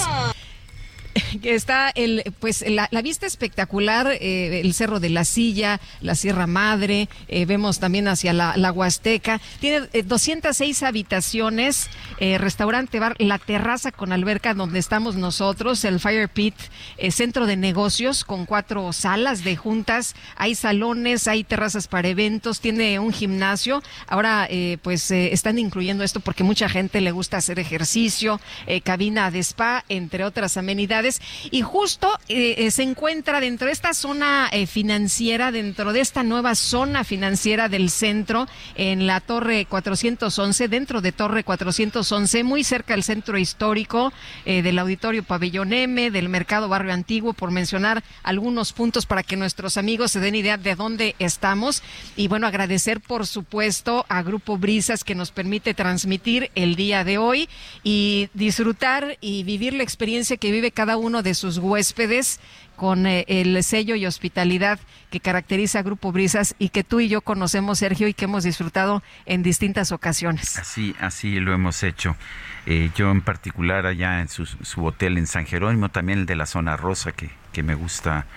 Eh, que me gusta con, con, una comida espectacular, ¿te acuerdas que fuimos a comer? Ahí fuimos a comer tú y yo. No, hombre. Bueno, pues vamos, a, vamos con otros temas. Ya está listo el Químico Guerra, adelante. El Químico Guerra. Con Sergio Sarmiento y Lupita Juárez. Químico Guerra, ¿qué nos tienes esta mañana? Adelante pues noticias importantes sobre el avance que está teniendo la humanidad en la combinación de los diferentes inventos que ha habido, este empuje hacia adelante en la megatendencia de la conversión, la transición energética del planeta. Ya había yo comentado el año pasado con ustedes, Sergio Lupita, ¿se acuerdan de esta combinación de celdas fotovoltaicas con agricultura, la agrifotovoltaica? Normalmente pues vemos eh, los grandes eh, las grandes plantas fotovoltaicas que hay ya en, muchos lugares, ¿no? Pero pues únicamente eh, con, con eso abajo no hay nada. Bueno, pues ahora ya se ha podido combinar con estas celdas que eh, permiten eh, capturar también de la parte de abajo, de la otra cara de la celda, energía y que producen cierta sombra también. Entonces se ha combinado el, la cuestión agrícola, por ejemplo, la siembra de maíz, la siembra de trigo, de soya en campos fotovoltaicos, o sea, arriba están las celdas y abajo están los campos. Eh, esto ah, para los dueños de las tierras en donde se van a instalar las celdas fotovoltaicas es importantísimo, Sergio Lupita, porque no pierden la capacidad agrícola de su tierra a la vez que están generando una gran cantidad de energía. Bueno, pues se obtuvo ya la primera cosecha de trigo comercial con el modelo que fusiona la agricultura con la energía solar. El parque energético de Brook and de Aleita en baja en la Baja Austria suministra energía solar desde noviembre de 2022 y con el apoyo de investigadores de la Universidad de Recursos Naturales y Ciencias Aplicadas eh, de Viena, están ahora ya cosechando trigo abajo de las celdas fotovoltaicas, pero ¿qué creen? Con un rendimiento mayor que lo que se tenía, porque con este techo que tienen encima, pero que deja pasar una cantidad de eh, radiación ultravioleta suficiente para lograr la fotosíntesis, se pueden cuidar mucho más en los cultivos, se les puede eh, proporcionar un agua más eficientemente, teniendo las celdas encima no se evapora tanta agua, o sea, se usa mucho más eficientemente y se ha obtenido una cosecha récord. Esto para el mundo es un avance importantísimo. Sabemos que tenemos que hacer la transición energética, que la fotovoltaica es una de las formas actualmente más usadas y más eficientes, pero al, incrementar los cultivos, pues estaremos generando alimentos y energía en una forma mucho más eficiente. Y aquí una cuestión de mi cosecha. Hace unos días les comenté de que se aumenta la eficiencia de las celdas, disminuyendo el calentamiento a través de pequeños vasos capilares por donde hacen circular agua. Esta agua se puede condensar para hacer un riego. Entonces, imagínense, va a haber la celda fotovoltaica arriba en, a través de la cual circula también agua que se condensa en vapor y que puede gotear al cultivo que está abajo con lo cual se podría aumentar muchísimo la eficiencia agrícola. Son avances importantes, Sergio Lupita. Yo sé que estamos en el mundo en una situación pues relativamente angustiante, no sabemos qué va a pasar, tenemos retos enormes, pero también avances muy importantes basados en la razón, en la ciencia, en esta característica cognitiva del ser humano que nos hace siempre pensar hacia adelante, Sergio Lupita. Pues Químico Guerra, muchas gracias, muchas gracias por tus noticias también singulares como todas las mañanas.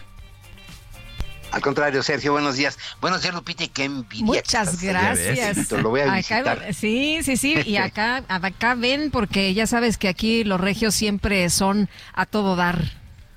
Gente maravillosa. Así es. Y vámonos al clima. El pronóstico del tiempo con Sergio Sarmiento y Lupita Juárez.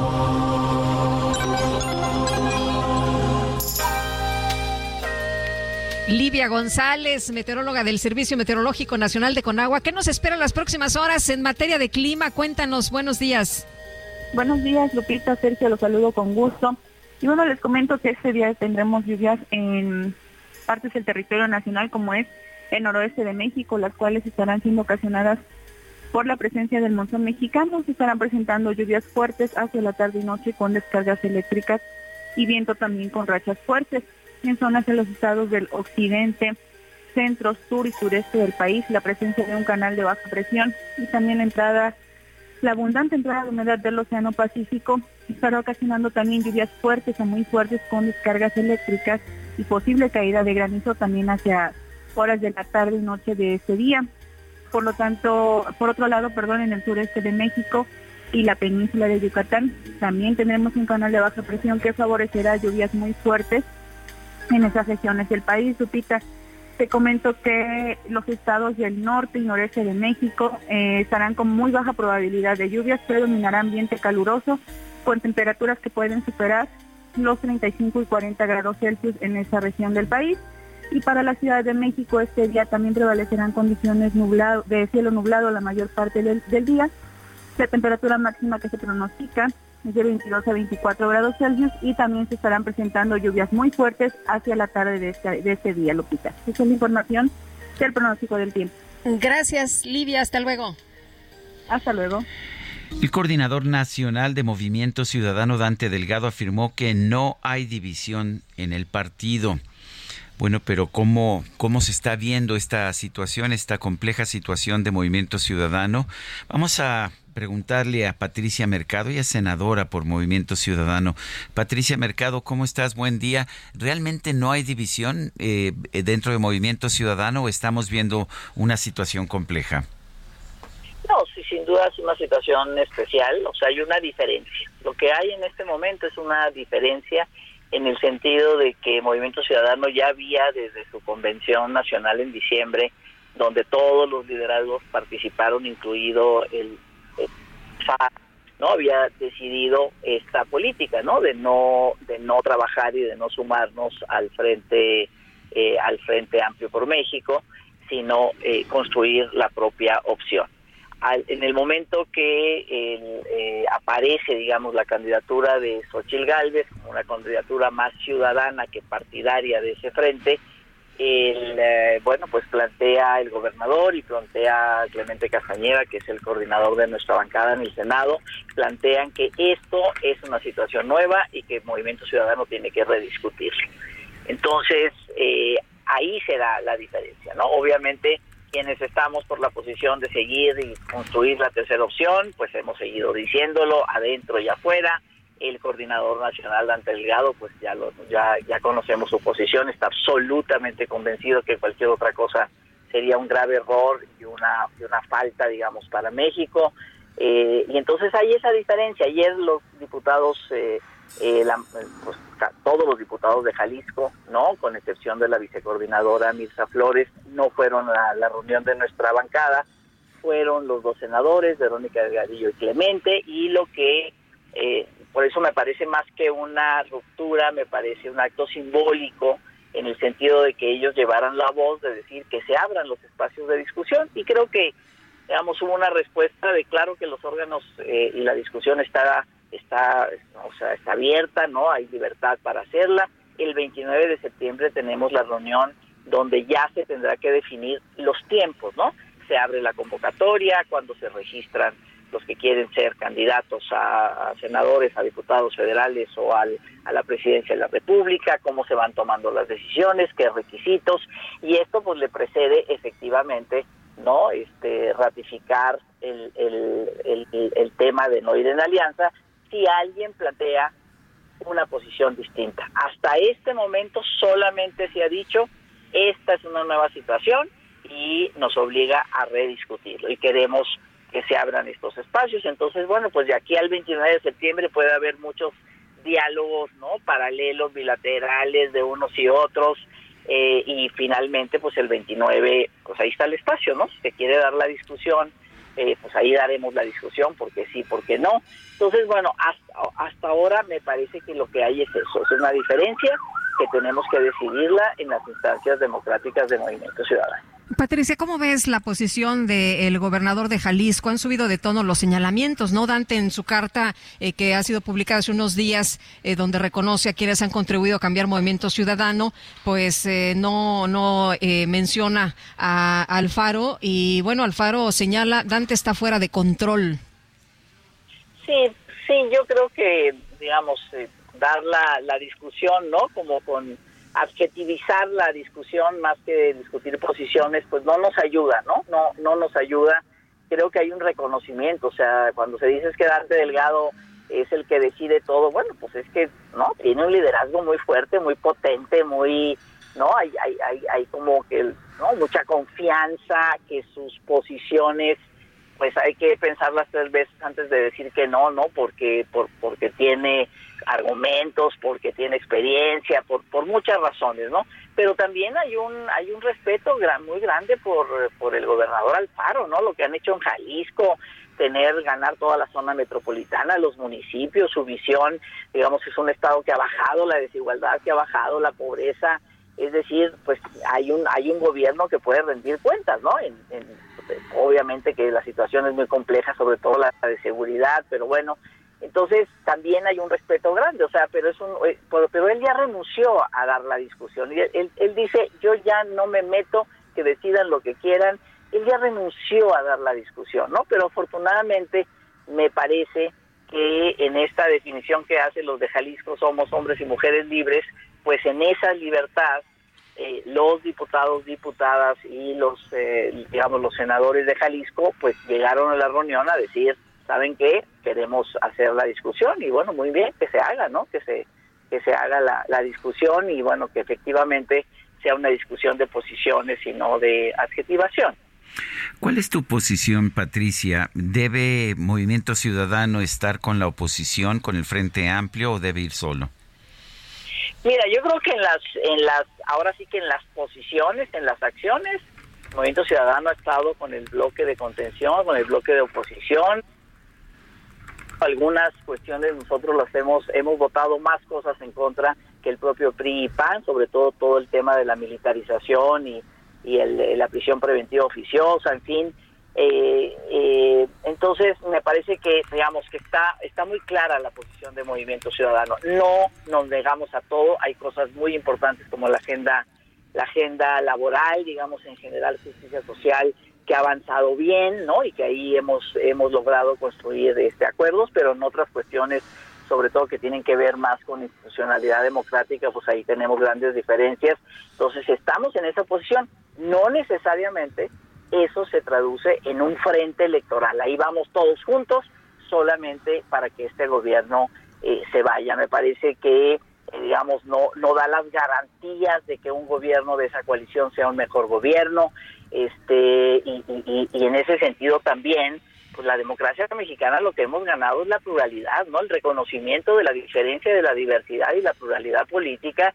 Y otra vez volvemos a cerrar no un partido un, partido único y ahora dos no o sea dos este eh, ofertas digamos a la ciudadanía. Creo que Movimiento Ciudadano si se consolida en esa opción de izquierda socialdemócrata tiene mucho que decir. Se están elaborando los documentos legislativos y de programa de gobierno y además este, me parece muy importante que en el Congreso se exprese esa pluralidad. O sea, solamente ofrecer dos opciones puede ser muy peligroso también porque en la opción ganadora se puede llevar todo, ¿no? Entonces, bueno, abramos el, el abanico para que realmente en el Congreso, que cada vez, y creo que nos hemos dado cuenta, es más importante, ¿no? Por las decisiones que toma o las decisiones que puede tomar para parar este, propuestas del Ejecutivo que no son convenientes, pues es muy importante. Entonces, bueno, yo creo que todo eso puede jugar Movimiento Ciudadano con, construyendo su propia opción. Oye, Patricia, ¿cómo ves estas declaraciones de Samuel García que se apunta como un posible aspirante a la presidencia de la República y dice, no, ya basta de los viejillos, no, ahora vamos a llegar los jóvenes? Pero Dante dice, no, están, tanto Colosio como Samuel están muy jóvenes. Y bueno, pues se van los extremos, ¿no? Entre los muy jóvenes y, y los no tan jóvenes. Pero ¿cómo ves, Patricia Mercado, senadora por Movimiento Ciudadano, una posible candidatura y que sea otra mujer? No, sí, ya, ya se apuntó Indira Kempes, que es la senadora, una senadora muy joven, inteligente, este, muy innovadora, muy disruptiva este, en su trabajo legislativo. Entonces, eh, yo creo que, es decir, lo que hay en este momento es, están abiertos los canales, hay que apuntarse una vez que estén las reglas. ¿Tú te apuntas? 29, yo no me apunto, yo me apunto al Congreso, yo quiero seguir ahí por esto que les estaba, que les estaba proponiendo. Y no, y yo no creo que ya a la hora de las candidaturas, ¿no? Y Sergio, creo que tú lo dices hoy en tu artículo, el tema de ya no, no, no tanto es si es hombre o si es mujer, si es viejo, si es joven, ¿no? Este, sino, o sea, qué identidad tiene o con qué se identifica, sino ya las propuestas, las posiciones, el liderazgo, la forma de, de, comunicar, de lograr confianza y, y, esperanza en la ciudadanía, ¿no? Ya, ya no depende de eso. Entonces me parece que no viejos o jóvenes tampoco es la disyuntiva creo que hay una cuestión ya muy intergeneracional que es importante no también este una ya una participación que eso es lo importante que hay que darle la bienvenida también de mujeres para que no fueran siguieran siendo solamente hombres, ¿no? Y efectivamente todos a partir de sus méritos y de y de lo que son capaces de, de juntar. Entonces, bueno, pues me parece que finalmente el Movimiento Ciudadano ya veremos, ¿no? Ya veremos si se apunta Samuel y bueno, pues cada quien podrá tomar este, las decisiones si no hay acuerdos, pues finalmente en algún momento se votará en los órganos quién, quién sea el candidato o la pues, candidata. Yo quiero agradecerte, Patricia Mercado, senadora por Movimiento Ciudadano, el haber conversado con nosotros. Muchas gracias, y a ustedes también. Hasta luego. Hasta luego. Son las 8.54, nuestro número para que nos mande mensajes de WhatsApp 55 2010 96 47. Nosotros vamos a una pausa y regresamos en un momento más.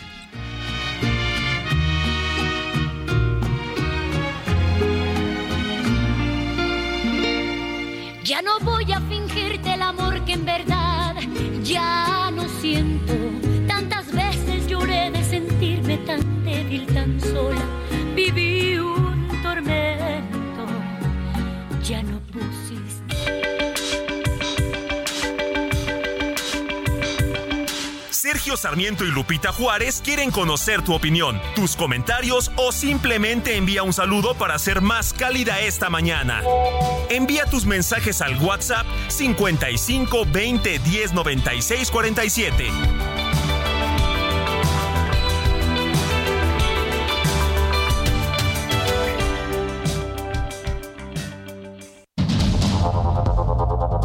Continuamos con Sergio Sarmiento y Lupita Juárez por el Heraldo Radio.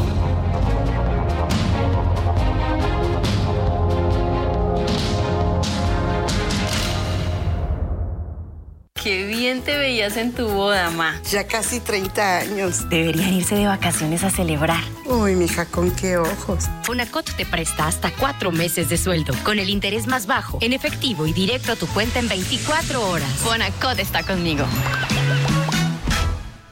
Gobierno de México. Este 31 de agosto se celebra el Día Internacional de la Solidaridad, fecha que honra al movimiento social polaco Solidaridad, uno de los tantos responsables de la caída del muro de Berlín. Uno de los dirigentes de este movimiento, Lech Walesa, recibió el Premio Nobel de la Paz gracias a que promovió los ideales de la solidaridad, no solo en su país, sino en todo el mundo. Si bien esta celebración tiene una trayectoria larga, existe otra fecha decretada oficialmente por la UNESCO denominada Día Internacional de la Solidaridad Humana, que se celebra el 20 de diciembre.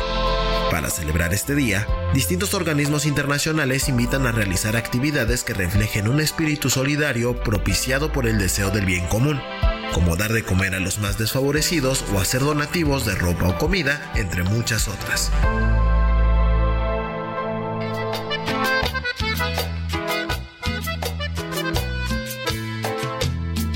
Te miré de pronto y te empecé a querer. Imaginarme que podría perder. No me di mis pasos y caí en tus brazos. Tu cara bonita me hizo enloquecer. Pero fui en tu vida solo diversión. Bueno, pues esta, esta nos ha pasado yo creo que a todos, ¿no, Guadalupe? Con la misma piedra me tropecé. nosotros no. Nuevamente y con la misma piedra, ¿cómo ves? A nosotros no, Itzel y yo no. Ah, ¿ustedes no? No, no. ah, no, pues qué bien. que Falso. ustedes- Sí. Ay, Guadalupe, ¿qué te puedo decir?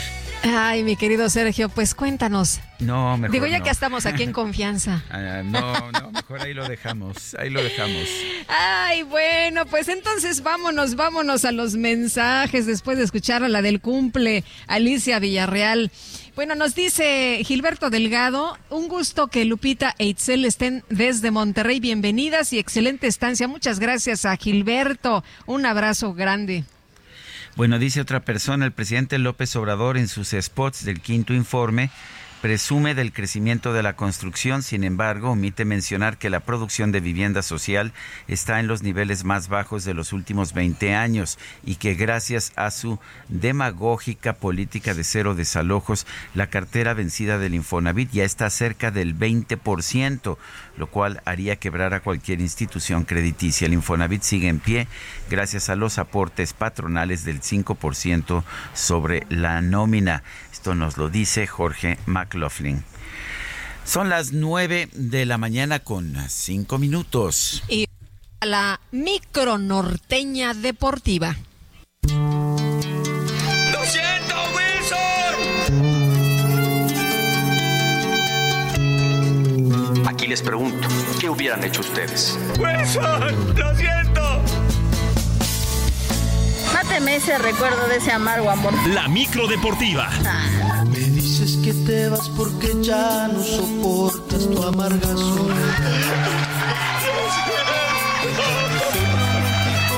No, hombre, están desatados en la producción, Lupita, ya están con sus celulares, este, cantando, abrazándose. ¿Qué te puedo decir? Oye, pues este, nosotros también, nosotros también desde acá estamos con todo, mi querido Sergio, y bueno, pues recibiendo a la micro norteña deportiva y al querido Julio Romero. ¿Cómo estás, Julio? Buenos días. Muy bien, mi querida Lupita, Sergio, amigos del auditorio, qué placer saludarles. Bueno, se me pegan ya los zapatos de tanta miel que hay derramada en el piso de esta cabina. La verdad es que se ha armado el ambiente, se ha armado el ambiente, huele, y eso que es jueves, o sea, ya huele a viernes, pero todavía es jueves. No quiero imaginar el día de mañana cómo van a estar eh, todos los de la producción, pero bueno, muchas gracias por ese recibimiento con todo y celulares, etcétera, etcétera. La verdad es que, eh, bueno, están, están, están que lloran, están que lloran, se, se, se cortan las venas. Bueno, vámonos con la lámina informativa, echando la lámina informativa el día de hoy. En duelos pendientes de la jornada 5 del presente torneo de apertura el día de ayer, Toluca. El Toluca venció 1 por 0 a Monterrey, le propinan su segunda derrota y las críticas siguen muy fuertes sobre Fernando Ortiz, el técnico de Rayados. Toluca 1-0 sobre Monterrey. El Atlas, el Atlas se impuso 2 por 1 a los Gallos Blancos del Querétaro en el estadio de la Corregidora, mientras que en un muy buen duelo con muchas emociones, Tigres, Tigres se impuso 3 por 2 al Santos Laguna, de tal manera, pues cómo está el top 5 de esta micro deportiva en la tabla general. San Luis y Chivas, líderes, tienen 13 puntos. Juárez y Tigres, tercero y cuarto con 11 puntos. El Atlas es quinto en la clasificación general con un total de 9 unidades. Y previo a lo que será el llamado clásico joven contra Cruz Azul, jugadores de las Águilas del América tuvieron contacto con la prensa. Uno de ellos, Israel Reyes, quien se dijo un tanto frustrado ya que no ha sido convocado en esta ocasión para la selección nacional y para los duelos amistosos contra Australia y Uzbekistán.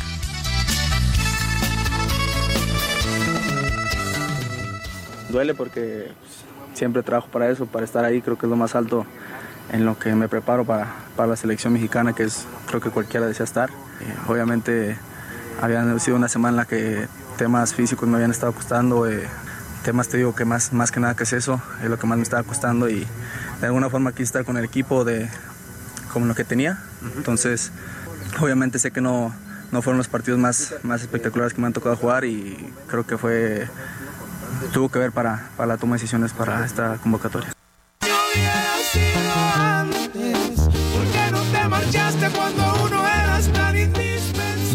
Mientras, que en el seno de los Pumas, sus dos nuevos refuerzos ya entrenaron bajo las órdenes del técnico Antonio Mohamed. Rodrigo López, mediocampista de 21 años, y el atacante Cristian Tabó fueron recibidos por el equipo, en especial por el defensa Lisandro Magallán, quien les pidió una pronta adaptación y mucha entrega. Sí, bueno, mira, ahora acaban de llegar dos jugadores nuevos, así que te imaginarás que esos dos jugadores también tienen que eh, entender la idea rápido y, sumarse al, equipo. Así que, nada, la, realidad es que nosotros, eh, el turco es un entrenador muy exigente, que está bien, eh, nos tiene que exigir y aparte creo que el club también así lo demanda. Y bueno, nosotros tratamos de seguir esa línea, de ir, de ir atrás, de dar en cada entrenamiento el, el, el 110%. Te quiero porque quiero mexicanos se quedaron sin la posibilidad de disputar la próxima edición de la Champions League ya que junto con su equipo no pudieron superar la fase de clasificación. De manera sorpresiva, el AEK de Atenas no aprovechó su condición de local y cayó con marcador global de 3 por 1 ante el Royal Antwerp, equipo de Bélgica. En este duelo, Orbelín Pineda jugó los 90 minutos, mientras que Rodolfo Pizarro entró de cambio al minuto 80 y ahora se tendrán que conformar con la Europa League de manera sorpresiva el AEK quedó fuera de esta Champions jugando en casa con buenas posibilidades. Y con las visitas de los equipos femeniles del Barcelona y del Real Madrid, hay que recordar que nuestro país también tiene grandes representantes en la disciplina. Y como cada jueves, vamos al dato del ángel. Maribel Guadalupe Domínguez Castelán nació el 18 de noviembre de 1978 en el núcleo de una familia de bajos recursos de Valle de Chalco, Estado de México. Durante su infancia y adolescencia militó en equipos masculinos ante la falta de espacios para las mujeres en este deporte. En varias ocasiones, Maribel ha relatado que en esa época se hacía llamar Mario, ya que la mayoría de las ocasiones tenía que hacerse pasar por un hombre para que la dejaran jugar. Tras su paso por Estados Unidos con el Kansas City Mystics y el Atlanta Beat, se convirtió en una de las mejores futbolistas mexicanas, por lo que a Mario se le agregó la palabra gol debido a que se volvió una auténtica romperredes. De esta forma nació su famoso apodo, Mari Gol. Me decían Mari, pero siempre he sido Mari. A veces creo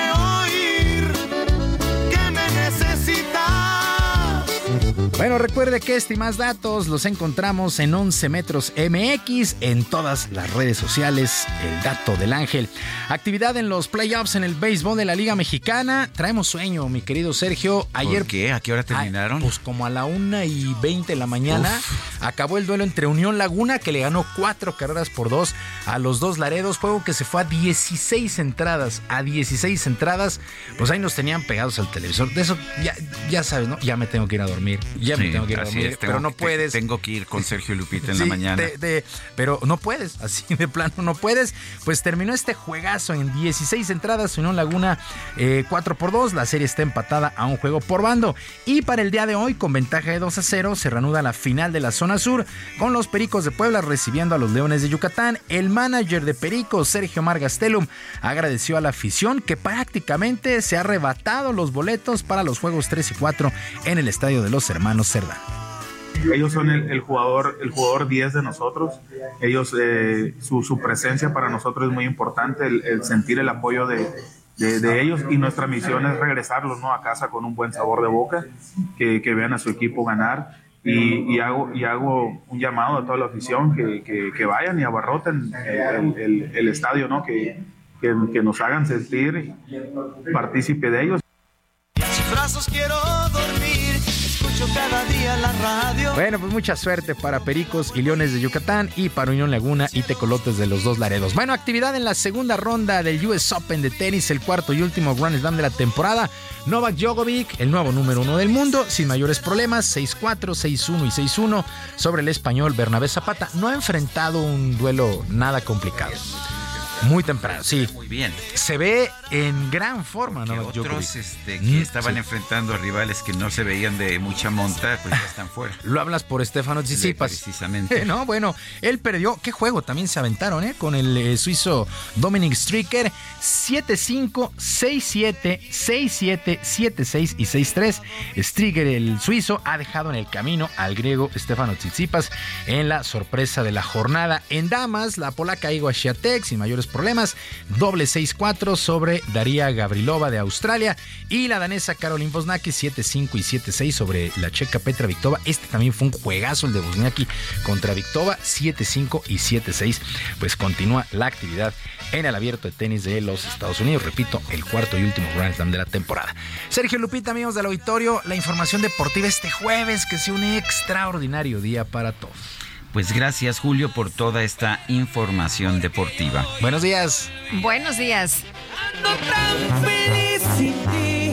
Deberías hacerlo tú también. Esta historia se borró. Son las 9 de la mañana con 14 minutos. Vamos a un resumen de la información mañana el presidente López Obrador denunció que el Congreso de los Estados Unidos es muy eficiente a la hora de aprobar el envío de armas y dinero a Ucrania, pero no para atender las causas de la migración ilegal. Afortunadamente ayer fue dado de alta, sin embargo hay una investigación. Bueno, se nos cortó ahí el, el audio, pero adelante Lupita. Audio lo que dijo el presidente, que informó que ya fue dado de alta el mexicano que había sido herido de bala por un agente de la Guardia Nacional de Texas en Ciudad Juárez, Chihuahua. Afortunadamente ayer fue dado de alta, sin embargo hay una investigación, la persona que disparó eh, de la Guardia de Texas, tenemos el reporte que fue suspendido temporalmente del cargo en tanto no se lleva a cabo la investigación completa, porque argumentan de que fue en defensa de un migrante, que el herido quería hacerle daño a un migrante y que por eso él disparó primero al aire y luego a la persona. Un juez federal condenó a 32 años de prisión a Luis Adán Gómez Vázquez, alias El Gordo, identificado como jefe de Plaza de los Zetas en Santa Catarina, Nuevo León, y presunto implicado en el incendio del Casino Royal en 2011. Las autoridades de los Estados Unidos informaron que el paso del huracán Idalia por el estado de Florida ha dejado dos personas muertas, miles de hogares sin electricidad, inundaciones y otros daños materiales. El portavoz del gobierno de Rusia, Dmitry Peskov, aseguró que el accidente aéreo en el que murió el líder del grupo paramilitar Wagner, Yevgeny Prigozhin, pudo haberse debido a una transgresión deliberada. El primer ministro de Japón, Fumio Kishida, difundió un video en el que se le observa comiendo pescado de Fukushima. Esto para demostrar que los productos de esa región son seguros a pesar del vertido de agua radioactiva tratada en el mar.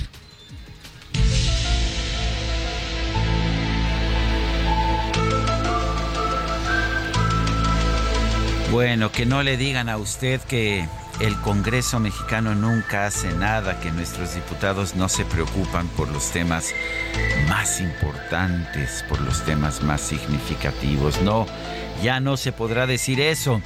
La Cámara de Diputados anunció que el próximo 12 de septiembre se va a llevar a cabo una audiencia pública en San Lázaro para hablar de los fenómenos anómalos no identificados. Sí, antes conocidos como ovnis. Esta reunión contará con la participación del teniente piloto de la Marina de los Estados Unidos, Ryan Graves, y con el reconocido periodista e investigador Jaime Maussan. Ahora sí, los diputados se están preocupando por los temas de fondo. Los marcianos llegaron ya y llegaron bailando cha cha cha. Cha cha cha, cha cha cha, cha cha cha. Bueno, para que no digan que no hay cosas importantes a las que se refieren. ¿verdad? Que, oye, ¿qué hacemos con el DJ Kike? No hay forma de controlarlo. No hay, no hay manera. Ay, ese DJ Kike. si no fuera por el DJ Kike y por las quincenas. Sí. Bueno. Oye, mi querido Sergio, pues vamos a seguirle. Parece que es broma, pero no es broma. Ah, este, Hay declaraciones del presidente López Obrador que, según tengo entendido, no tendría que estar participando con temas electorales, ¿no? Y menos desde la mañanera. Eh, ya le dijeron, ya le hicieron advertencia, señor, usted tiene que trabajar, usted tiene que eh, gobernar, no se meta en los procesos electorales. Pero bueno, esta mañana pues no se pudo eh, contener y vuelve a hablar en la mañana. Dice que es lamentable este tema de lo del Frente Amplio porque fue un asunto cupular. Es lo que apuntó el presidente López Obrador. Dice, subraya que nunca se había visto esto en la vida de los partidos políticos y bueno, pues insiste en que ganó el gerente Claudio X González. Vamos a escuchar. Este, decir que es lamentable porque es un asunto cupular arriba. Es el gerente Claudio Nunca se había visto esto en la historia. Así, tan claro, tan descarado. Porque ni siquiera terminaron su proceso, sino este, fue pura declinación pura declinación. Como nuestras declinaciones del latín cuando estábamos aprendiendo griego y latín, Lupita. Oye, si es un simple gerente, entonces, ¿no que era el poder detrás del trono el que tomaba pues, todas las decisiones? ahora resulta que es un simple gerente. Ahora resulta, pero, pero también, Sergio, pues podría hablar del proceso que hay en Morena, ¿no?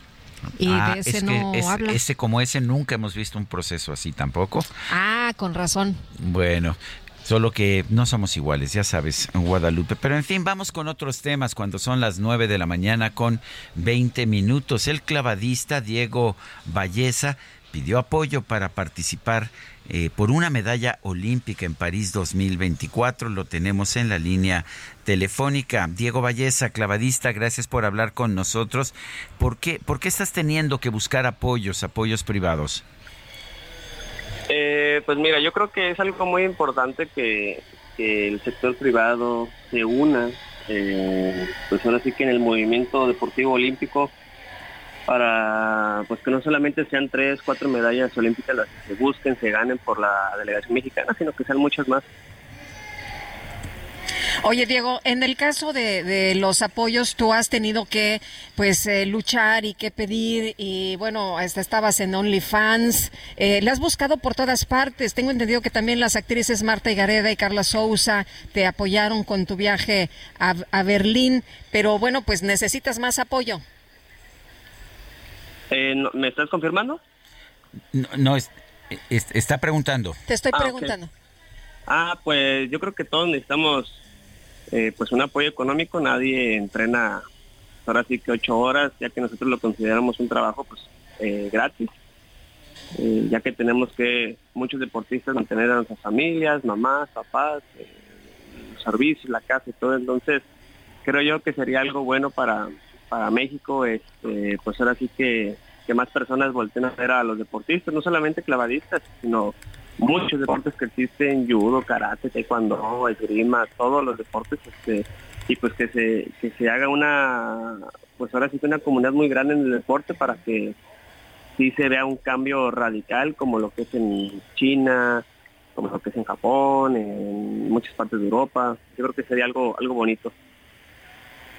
Diego, ¿tú recibes algún tipo de, de respaldo por parte de, de la CONADE o las instancias deportivas del gobierno federal o no recibes nada? Eh, pues eh, yo creo que yo creo que es algo que ya todos saben, no sé por qué pregunta nuevamente eso, es algo que desde enero ya han sacado las notas. Eh, yo recibo mi, mi, ahora sí que mi respaldo por mi estado, por mi instituto, que es Nuevo León. Y pues solamente queda yo creo que para nosotros deportistas seguir entrenando y buscando ahora sí que ese paso olímpico y la medalla olímpica. Muy bien. Pues Diego, muchas gracias por platicar con nosotros esta mañana. Gracias. Bueno, pues este deportista regiomontano que no se rinde, Sergio, y que pues sigue buscando los apoyos. Así es, eh, y bueno, ha recibido apoyos eh, privados y nos dice que recibe apoyo también del gobierno de Nuevo León. Bueno, vamos con, uh, con más información. Adelante, adelante Lupita. Pues la segunda sala de la Suprema Corte de Justicia de la Nación determinó este miércoles que es inconstitucional la eliminación del Fondo de Inversión y Estímulos al Cine Fidecine. Y Diana Martínez nos tienes todos los detalles. Adelante, Diana. Así es, Sergio Lupita, muy buenos días. La segunda sala de la Suprema Corte de Justicia de la Nación ordenó al Congreso que restablezca a nivel de ley el derecho al fomento y promoción permanentes de la industria cinematográfica nacional. Este miércoles, el máximo tribunal determinó que es inconstitucional la desaparición del Fondo de Inversión y Estímulos al Cine, el Fidecine, pues aunque se sustituyó con el programa de fomento al cine mexicano, el FOCINE, este último no se encuentra previsto en la ley federal en la materia, por lo que su creación vulnera el principio de reserva de ley al regular una actividad que es competencia exclusiva del Congreso. La mayoría respaldó el proyecto del ministro Alberto Pérez Dayán, quien planteó amparar a la empresa Springal Pictures, que impugnó el decreto por el que se derogaron diversos artículos de la Ley Federal de Cinematografía. Esta resolución no obliga a revivir el, Fidecine. Eh, luego de la resolución de la sala, en un comunicado, el Instituto Mexicano de Cinematografía, el IMCINE, señaló que el FOCINE funciona hace tres años y está considerado ya en la iniciativa de la Ley Federal del Cine y el Audiovisual que sigue su curso para ser presentada y discutida en este periodo legislativo. Hasta aquí mi reporte.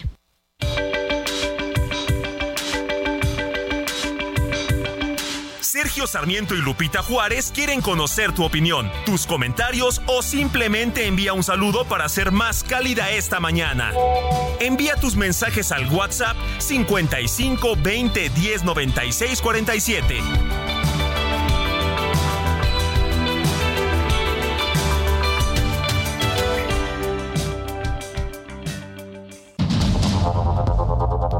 Continuamos con Sergio Sarmiento y Lupita Juárez por el Heraldo Radio.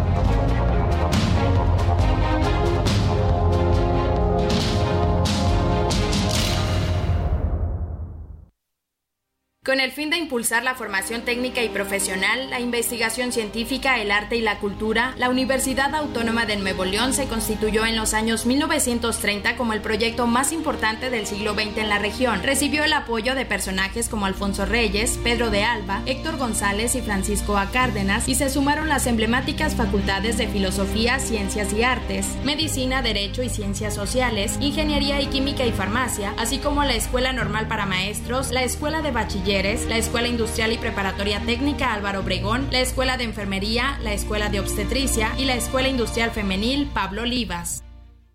Gastrolab. Historia, recetas, materia prima y un sinfín de cosas que a todos nos interesan.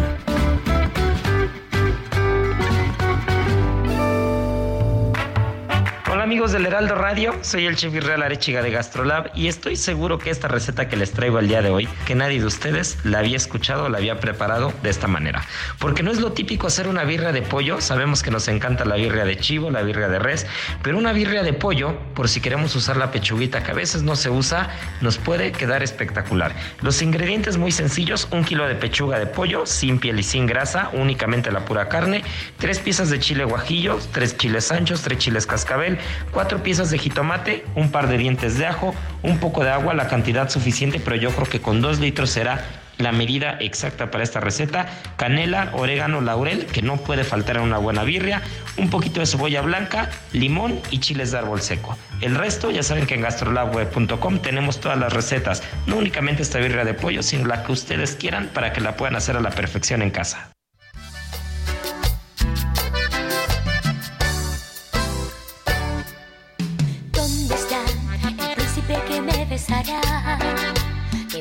Y me haga feliz.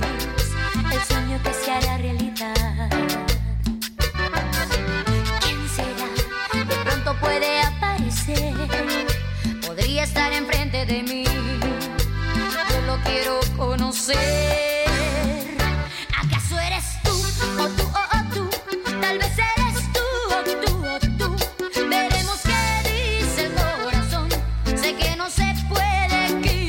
Pues esto se llama El Príncipe. Estamos escuchando a Alicia Villarreal.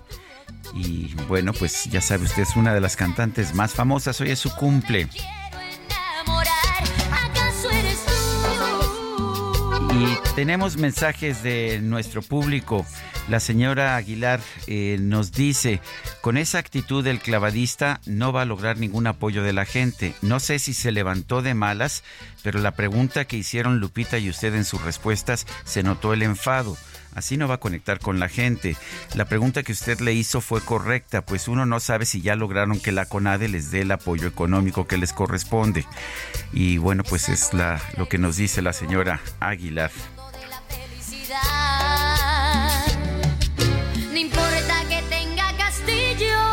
Mi querido Sergio. Sí. Nosotros ya estamos aquí listas para la fiesta ¿Ah, de sí? Alicia, sí. ya estaba todo planeado, todo programado. Así la, la, la invitaste al hotel. La invitamos aquí al hotel Alicia Villarreal, a ver si en un ratito pues ya nos cae por aquí para disfrutar de un delicioso desayuno. Estamos transmitiendo desde el Hotel Galería Plaza Monterrey esta nueva oferta del grupo Brisas y aquí nos vamos a quedar para el desayuno, así que si alguien nos quiere acompañar, aquí los esperamos con mucho gusto. Bueno, pues gracias Lupita Juárez, que ahora sí que nos abandonó, se fue allá a Monterrey a disfrutar de, de ese hotel. El, el, el- ¿Cómo es el hotel Galería, Galerías? Galería, Galería Plaza. Galería Plaza, allá Exactamente. del Grupo Brisas. Son las 9 con 35 minutos. Vamos con Mónica Reyes, nos tiene información. Adelante, Mónica. Hola, Sergio, Lupita, amigos, muy buenos días. Les vengo a platicar que en Citibanamex nos preocupamos por ti. Por esto te damos tres simples pasos para prevenir el fraude empresarial. Uno, Si te llaman y te piden información como claves de tu NetKey y contraseñas, es fraude. Cuelga y repórtalo a Citibanamex Resuelve o a City Service. 2. Asegúrate de estar tecleando la página correctamente www.bancanetempresarial.banamex.com.mx 3. Para más seguridad, descarga la herramienta anti-intrusos IBM Security Trustier Report. Así es que ya lo saben. 1, 2, 3. Juntos contra el fraude. Muchas gracias. Bonito día. Gracias, Mónica Reyes, por esta información. Poder Judicial de la Federación rechazó el acuerdo del Instituto Nacional Electoral en el que habían aprobado el monitoreo indebido de programas de opinión, debate y análisis, así como de espectáculos en radio y televisión durante el proceso electoral 2023-2024, lo que ha señalado el Tribunal Electoral del Poder Judicial de la Federación. Y Misael Zavala, nos tienes todos los detalles. Te escuchamos. Adelante. Sergio Lupita los saludo, saludo también al auditorio, pues la Sala Superior del Tribunal Electoral Federal desechó parte de un acuerdo del Instituto Nacional Electoral en el que se incluía los programas de debate, opinión y análisis, así como programas de espectáculos y revistas en el monitoreo de programas noticiosos durante la etapa de precampaña y campaña de las elecciones federales del 2024. En sesión ordinaria, los magistrados votaron de manera unánime para retirar de los monitoreos las valoraciones positivas y negativas de los programas de debate, análisis y opinión, así como los programas de espectáculos y revista, ya que se viola el derecho a la libertad de expresión y el derecho a la libertad periodística. El juicio se da por una impugnación de concesionarias de radio y televisión que interpusieron la queja por violación a derechos a la libertad de expresión. Al respecto, el magistrado presidente del Tribunal Electoral, Reyes Rodríguez Mondragón, dijo que las concesionarias tienen parcialmente la razón, ya que el INE sí excedió su facultad reglamentaria y como consecuencia debe tener como efecto excluir a los géneros de debate, análisis y opinión. Dijo que eso incide en la libertad de expresión y periodismo por parte del Instituto Nacional Electoral.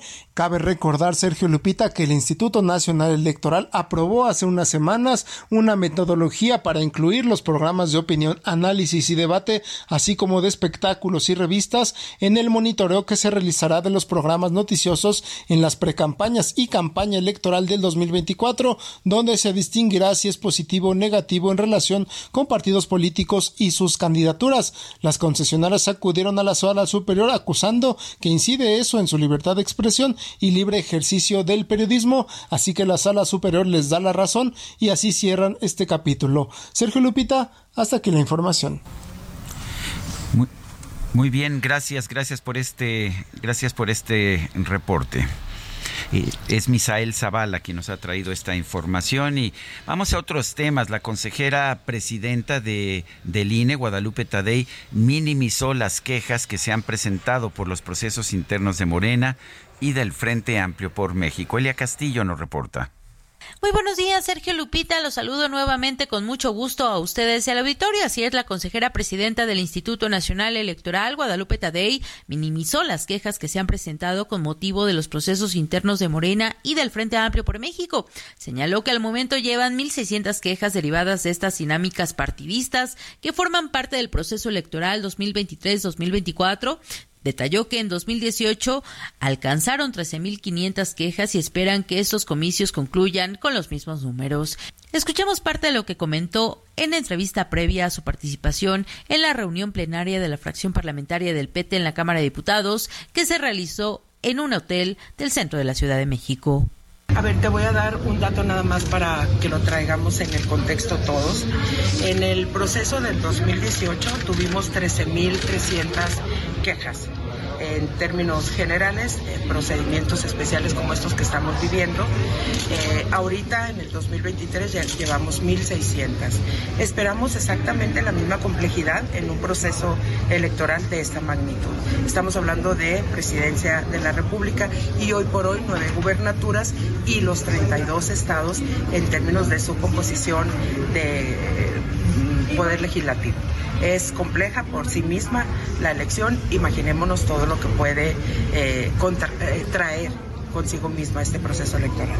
Así que complejos todos los procesos. La consejera presidenta confió en que la Cámara de Diputados apruebe el presupuesto solicitado por el INE para 2024. Se dijo dispuesta a explicar ante el Pleno del órgano legislativo este presupuesto que solicitará el instituto como parte de los gastos que tendrá para los comicios del próximo año. Señaló que lograr la participación ciudadana será uno de los principales retos que tendrá el INE en la próxima elección.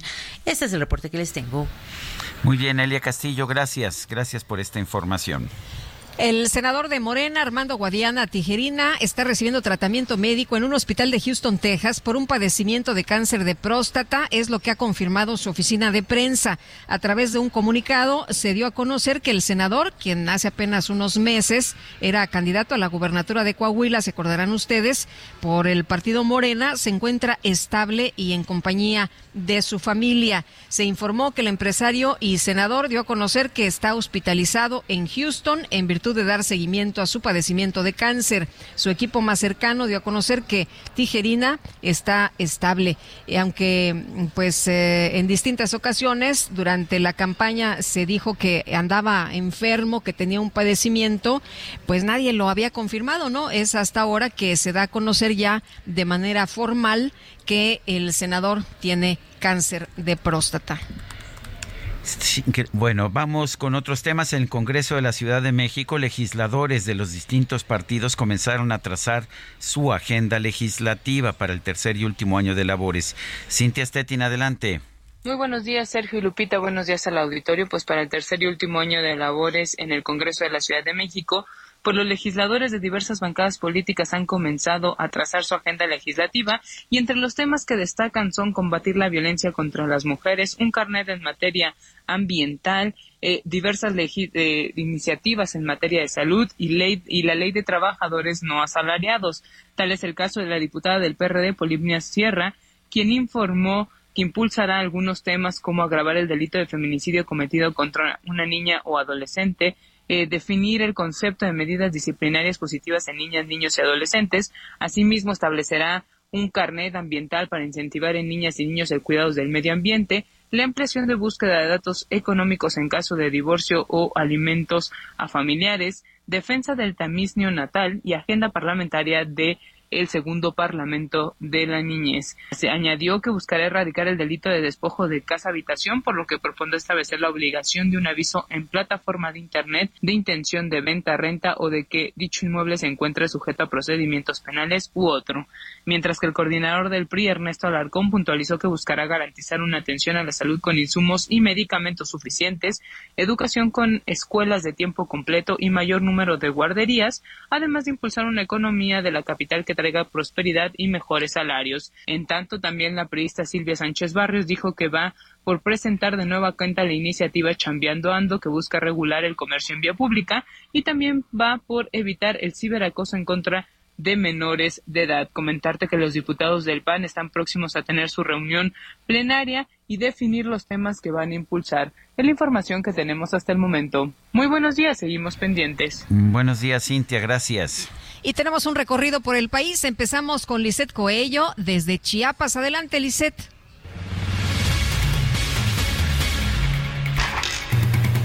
Sergio Lupita, buen día. Informarles que familiares de víctimas de desapariciones forzadas bloquearon este miércoles la entrada principal de Tuxtla Gutiérrez, Chiapas. Más de 20 familias de estas víctimas pidieron a las autoridades del Estado realizar las búsquedas de estas personas, entre las cuales se encuentran desde niños hasta adultos. Las familias viajaron de varios municipios como Berriozábal, Ocosocuautla, Tuxtla, Jiquipilas, Cintalapa, Tonalá, Arriaga, Tapachula, Pijijiapan, entre otros, para realizar este bloqueo y posteriormente realizaron una marcha que llegó hasta el Palacio de Gobierno. Señalan que la Fiscalía General del Estado no los recibe ni les resuelve los casos de sus familiares. El bloqueo y marcha fue en el marco del Día Internacional de las Víctimas de Desapariciones Forzadas. De acuerdo a la Fiscalía General del Estado, en un año se han desaparecido más de 1.800 personas, de las cuales 300 son menores de edad. Hasta aquí el reporte desde Chiapas. Muy buenos días. Muy buenos días, Sergio y Lupita. Los saludo con gusto desde el estado de Veracruz. Comentarles que en varios municipios de esta entidad hubo marchas y manifestaciones por parte de integrantes de colectivos de búsqueda durante el Día Internacional de las Víctimas de Desaparición Forzada. Se reportaron movilizaciones en Orizaba, Coatzacoalcos, Jalapa y en el puerto de Veracruz, por mencionar algunos lugares. Integrantes de colectivos de búsqueda marcharon en la ciudad de Jalapa ante presuntas omisiones por parte de la Fiscalía General del Estado en las investigaciones de cada caso de desaparecidos. Las personas se concentraron frente al Palacio de Gobierno en la zona centro de la capital veracruzana y después caminaron hacia el Memorial de los Desaparecidos ubicado en la glorieta de las avenidas Orizaba y Jalapa. Victoria Delgadillo Romero, integrante del colectivo Familiares en las Jalapa, indicó que en el estado de Veracruz hay nuevos casos de desaparecidos todos los días, situación que es alarmante. Los integrantes de colectivos de búsqueda adelantaron que en próximas semanas se reunirán con autoridades de la Fiscalía General de la República para pedirles que permitan la intervención de dos ranchos con posibles fosas clandestinas en la región capital del estado. Este es el reporte desde Veracruz, Sergio y Lupita, excelente día. Escuchemos ahora a mi compañera Mayeli Mariscal, por favor. Muchas gracias, Juan David. Pues el registro estatal de personas desaparecidas en Jalisco se actualizó luego de que había inconsistencias entre el registro federal y el número de personas desaparecidas que reconoce la administración estatal. Blanca Jacqueline Trujillo Cuevas, la fiscal especial en personas desaparecidas, dijo que se tienen registros certeros y que se analizaron los datos basados en los análisis e intercambio de información de las dependencias encargadas de la atención del tema. Sin embargo, no se informó la cantidad de personas que integran en este registro ya actualizado, cuyo trabajo de revisión se inició desde el mes de julio del año 2022. Jalisco solo reconocía 14 mil de las 16 mil que se tienen en el registro nacional como personas desaparecidas. Esa es la información desde Guadalajara. Excelente día para todos. Son las 9 de la mañana con 47 minutos. Vamos a un resumen de la información más importante que se ha generado esta misma mañana. El presidente López Obrador aseguró que antes de publicar el acuerdo que establece una reducción de las operaciones en el Aeropuerto Internacional de la Ciudad de México, su gobierno estuvo en comunicación con las aerolíneas afectadas. Pues aprovecho ¿no? para informar de que ya no es posible tener el número de operaciones que hay actualmente en el aeropuerto de la ciudad. Se van a dar a conocer eh, los datos, a ver si el día de hoy, ya que están informando y desinformando. Este, no ustedes. ¿eh? No, por eso la pregunta, parece. Exactamente. Por otro lado, el presidente calificó como lamentable el proceso interno del Frente Amplio por México porque se decidió mediante declinaciones. Afirmó que él ganó la apuesta sobre quién sería la candidata presidencial de la alianza opositora. Eso sí lo voy a decir. Gané la apuesta, ¿eh? Gané la apuesta. No vayan a, a, a decir de que no, no sabía yo de lo que se trataba, ¿no? Lo tienen que reconocer. Es lamentable porque es un asunto cupular. Arriba es el gerente Claudio. Nunca se había visto esto en la historia, así, tan claro, tan descarado, porque ni siquiera terminaron su proceso. Fue pura declinación, pura declinación. En este espacio, la senadora del PRI, Beatriz Paredes, reiteró su respeto y admiración por la legisladora panista Xochitl Galvez, quien se posicionó como ganadora de la segunda serie de encuestas del proceso interno del Frente Amplio por México. Expreso mi respeto y reconocimiento a Xochitl Galvez, aprecio sus expresiones cuidadosas hacia mi persona y valoro que en algunos temas, como en el de las necesarias reivindicaciones de las comunidades indígenas, tengamos identidad. Eh, no aspiro a ninguna candidatura en las próximas elecciones, ni al Congreso de la Nación, ni a la Ciudad de México. No hubo ninguna negociación, yo nunca he negociado en lo oscurito. Lo oscurito me gusta para observar las estrellas. El expresidente de los Estados Unidos, Donald Trump, se declaró no culpable de los cargos que se le imputan en Georgia por intentar manipular los resultados de las elecciones presidenciales del 2020. El gobierno de Ucrania llamó a la población de las zonas ocupadas por las fuerzas rusas a evitar votar en las elecciones locales impulsadas por Moscú. Y medios internacionales reportaron un saldo de por lo menos 48 personas muertas durante la represión de una protesta contra la ONU en la República Democrática del Congo. Yo soy DJ Blanquillo, un momentillo. Voy a contarles la historia de un amiguillo que no aceptaba el triste destino de ser un huevo simple sin nada de estilo. Él no quería, no se conformaba. Bueno, pues este DJ Blanquillo es amigo del DJ Kike, pero déjeme Claro que decirle que a través de TikTok el influencer e ingeniero bioquímico Rafa Carvajal, quien se dedica a dar a conocer los secretos de la industria alimentaria, advirtió a todos los mexicanos que no es buena idea utilizar las cajas de huevo como maletas. Explicó que es posible que algunos microorganismos queden alojados en el cartón, trasladándolos de una región a otra.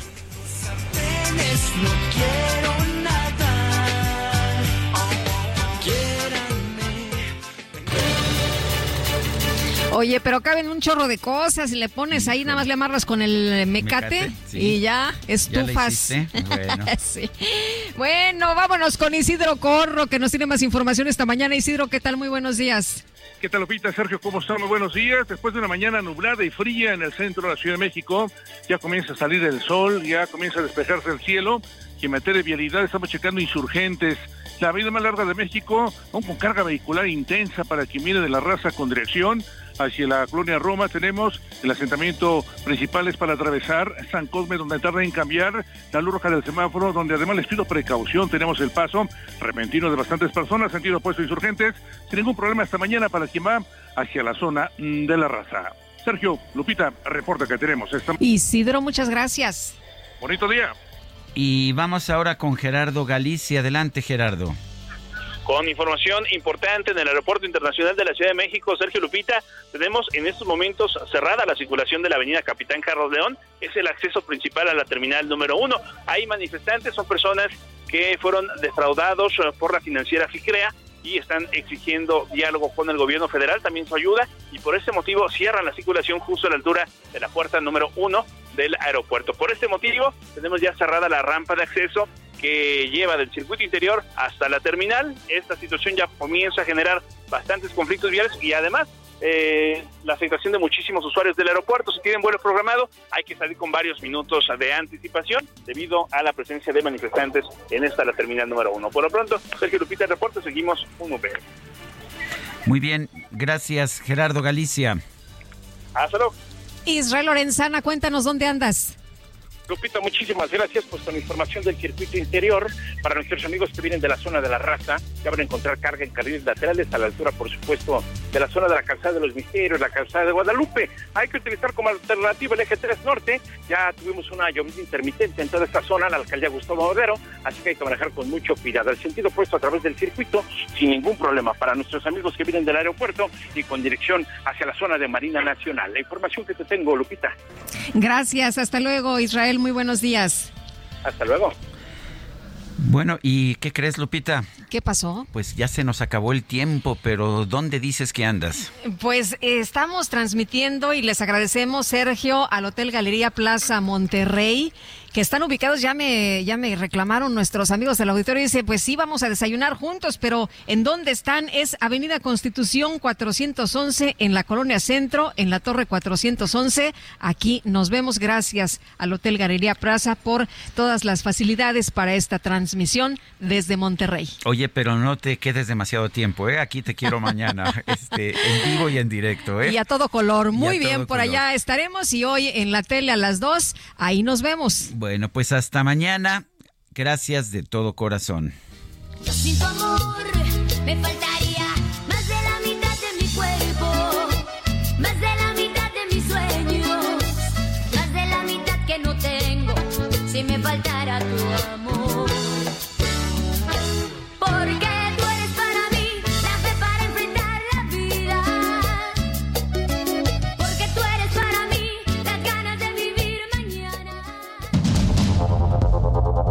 Heraldo Media Group presentó Sergio Sarmiento y Lupita Juárez.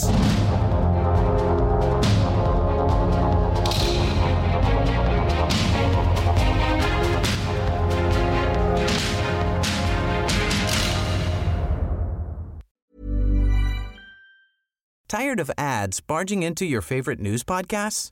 Good news. Ad-free listening is available on Amazon Music. For all the music plus top podcasts included with your Prime membership. Stay up to date on everything newsworthy by downloading the Amazon Music app for free or go to amazon.com slash news ad free. That's amazon.com slash news ad free to catch up on the latest episodes without the ads.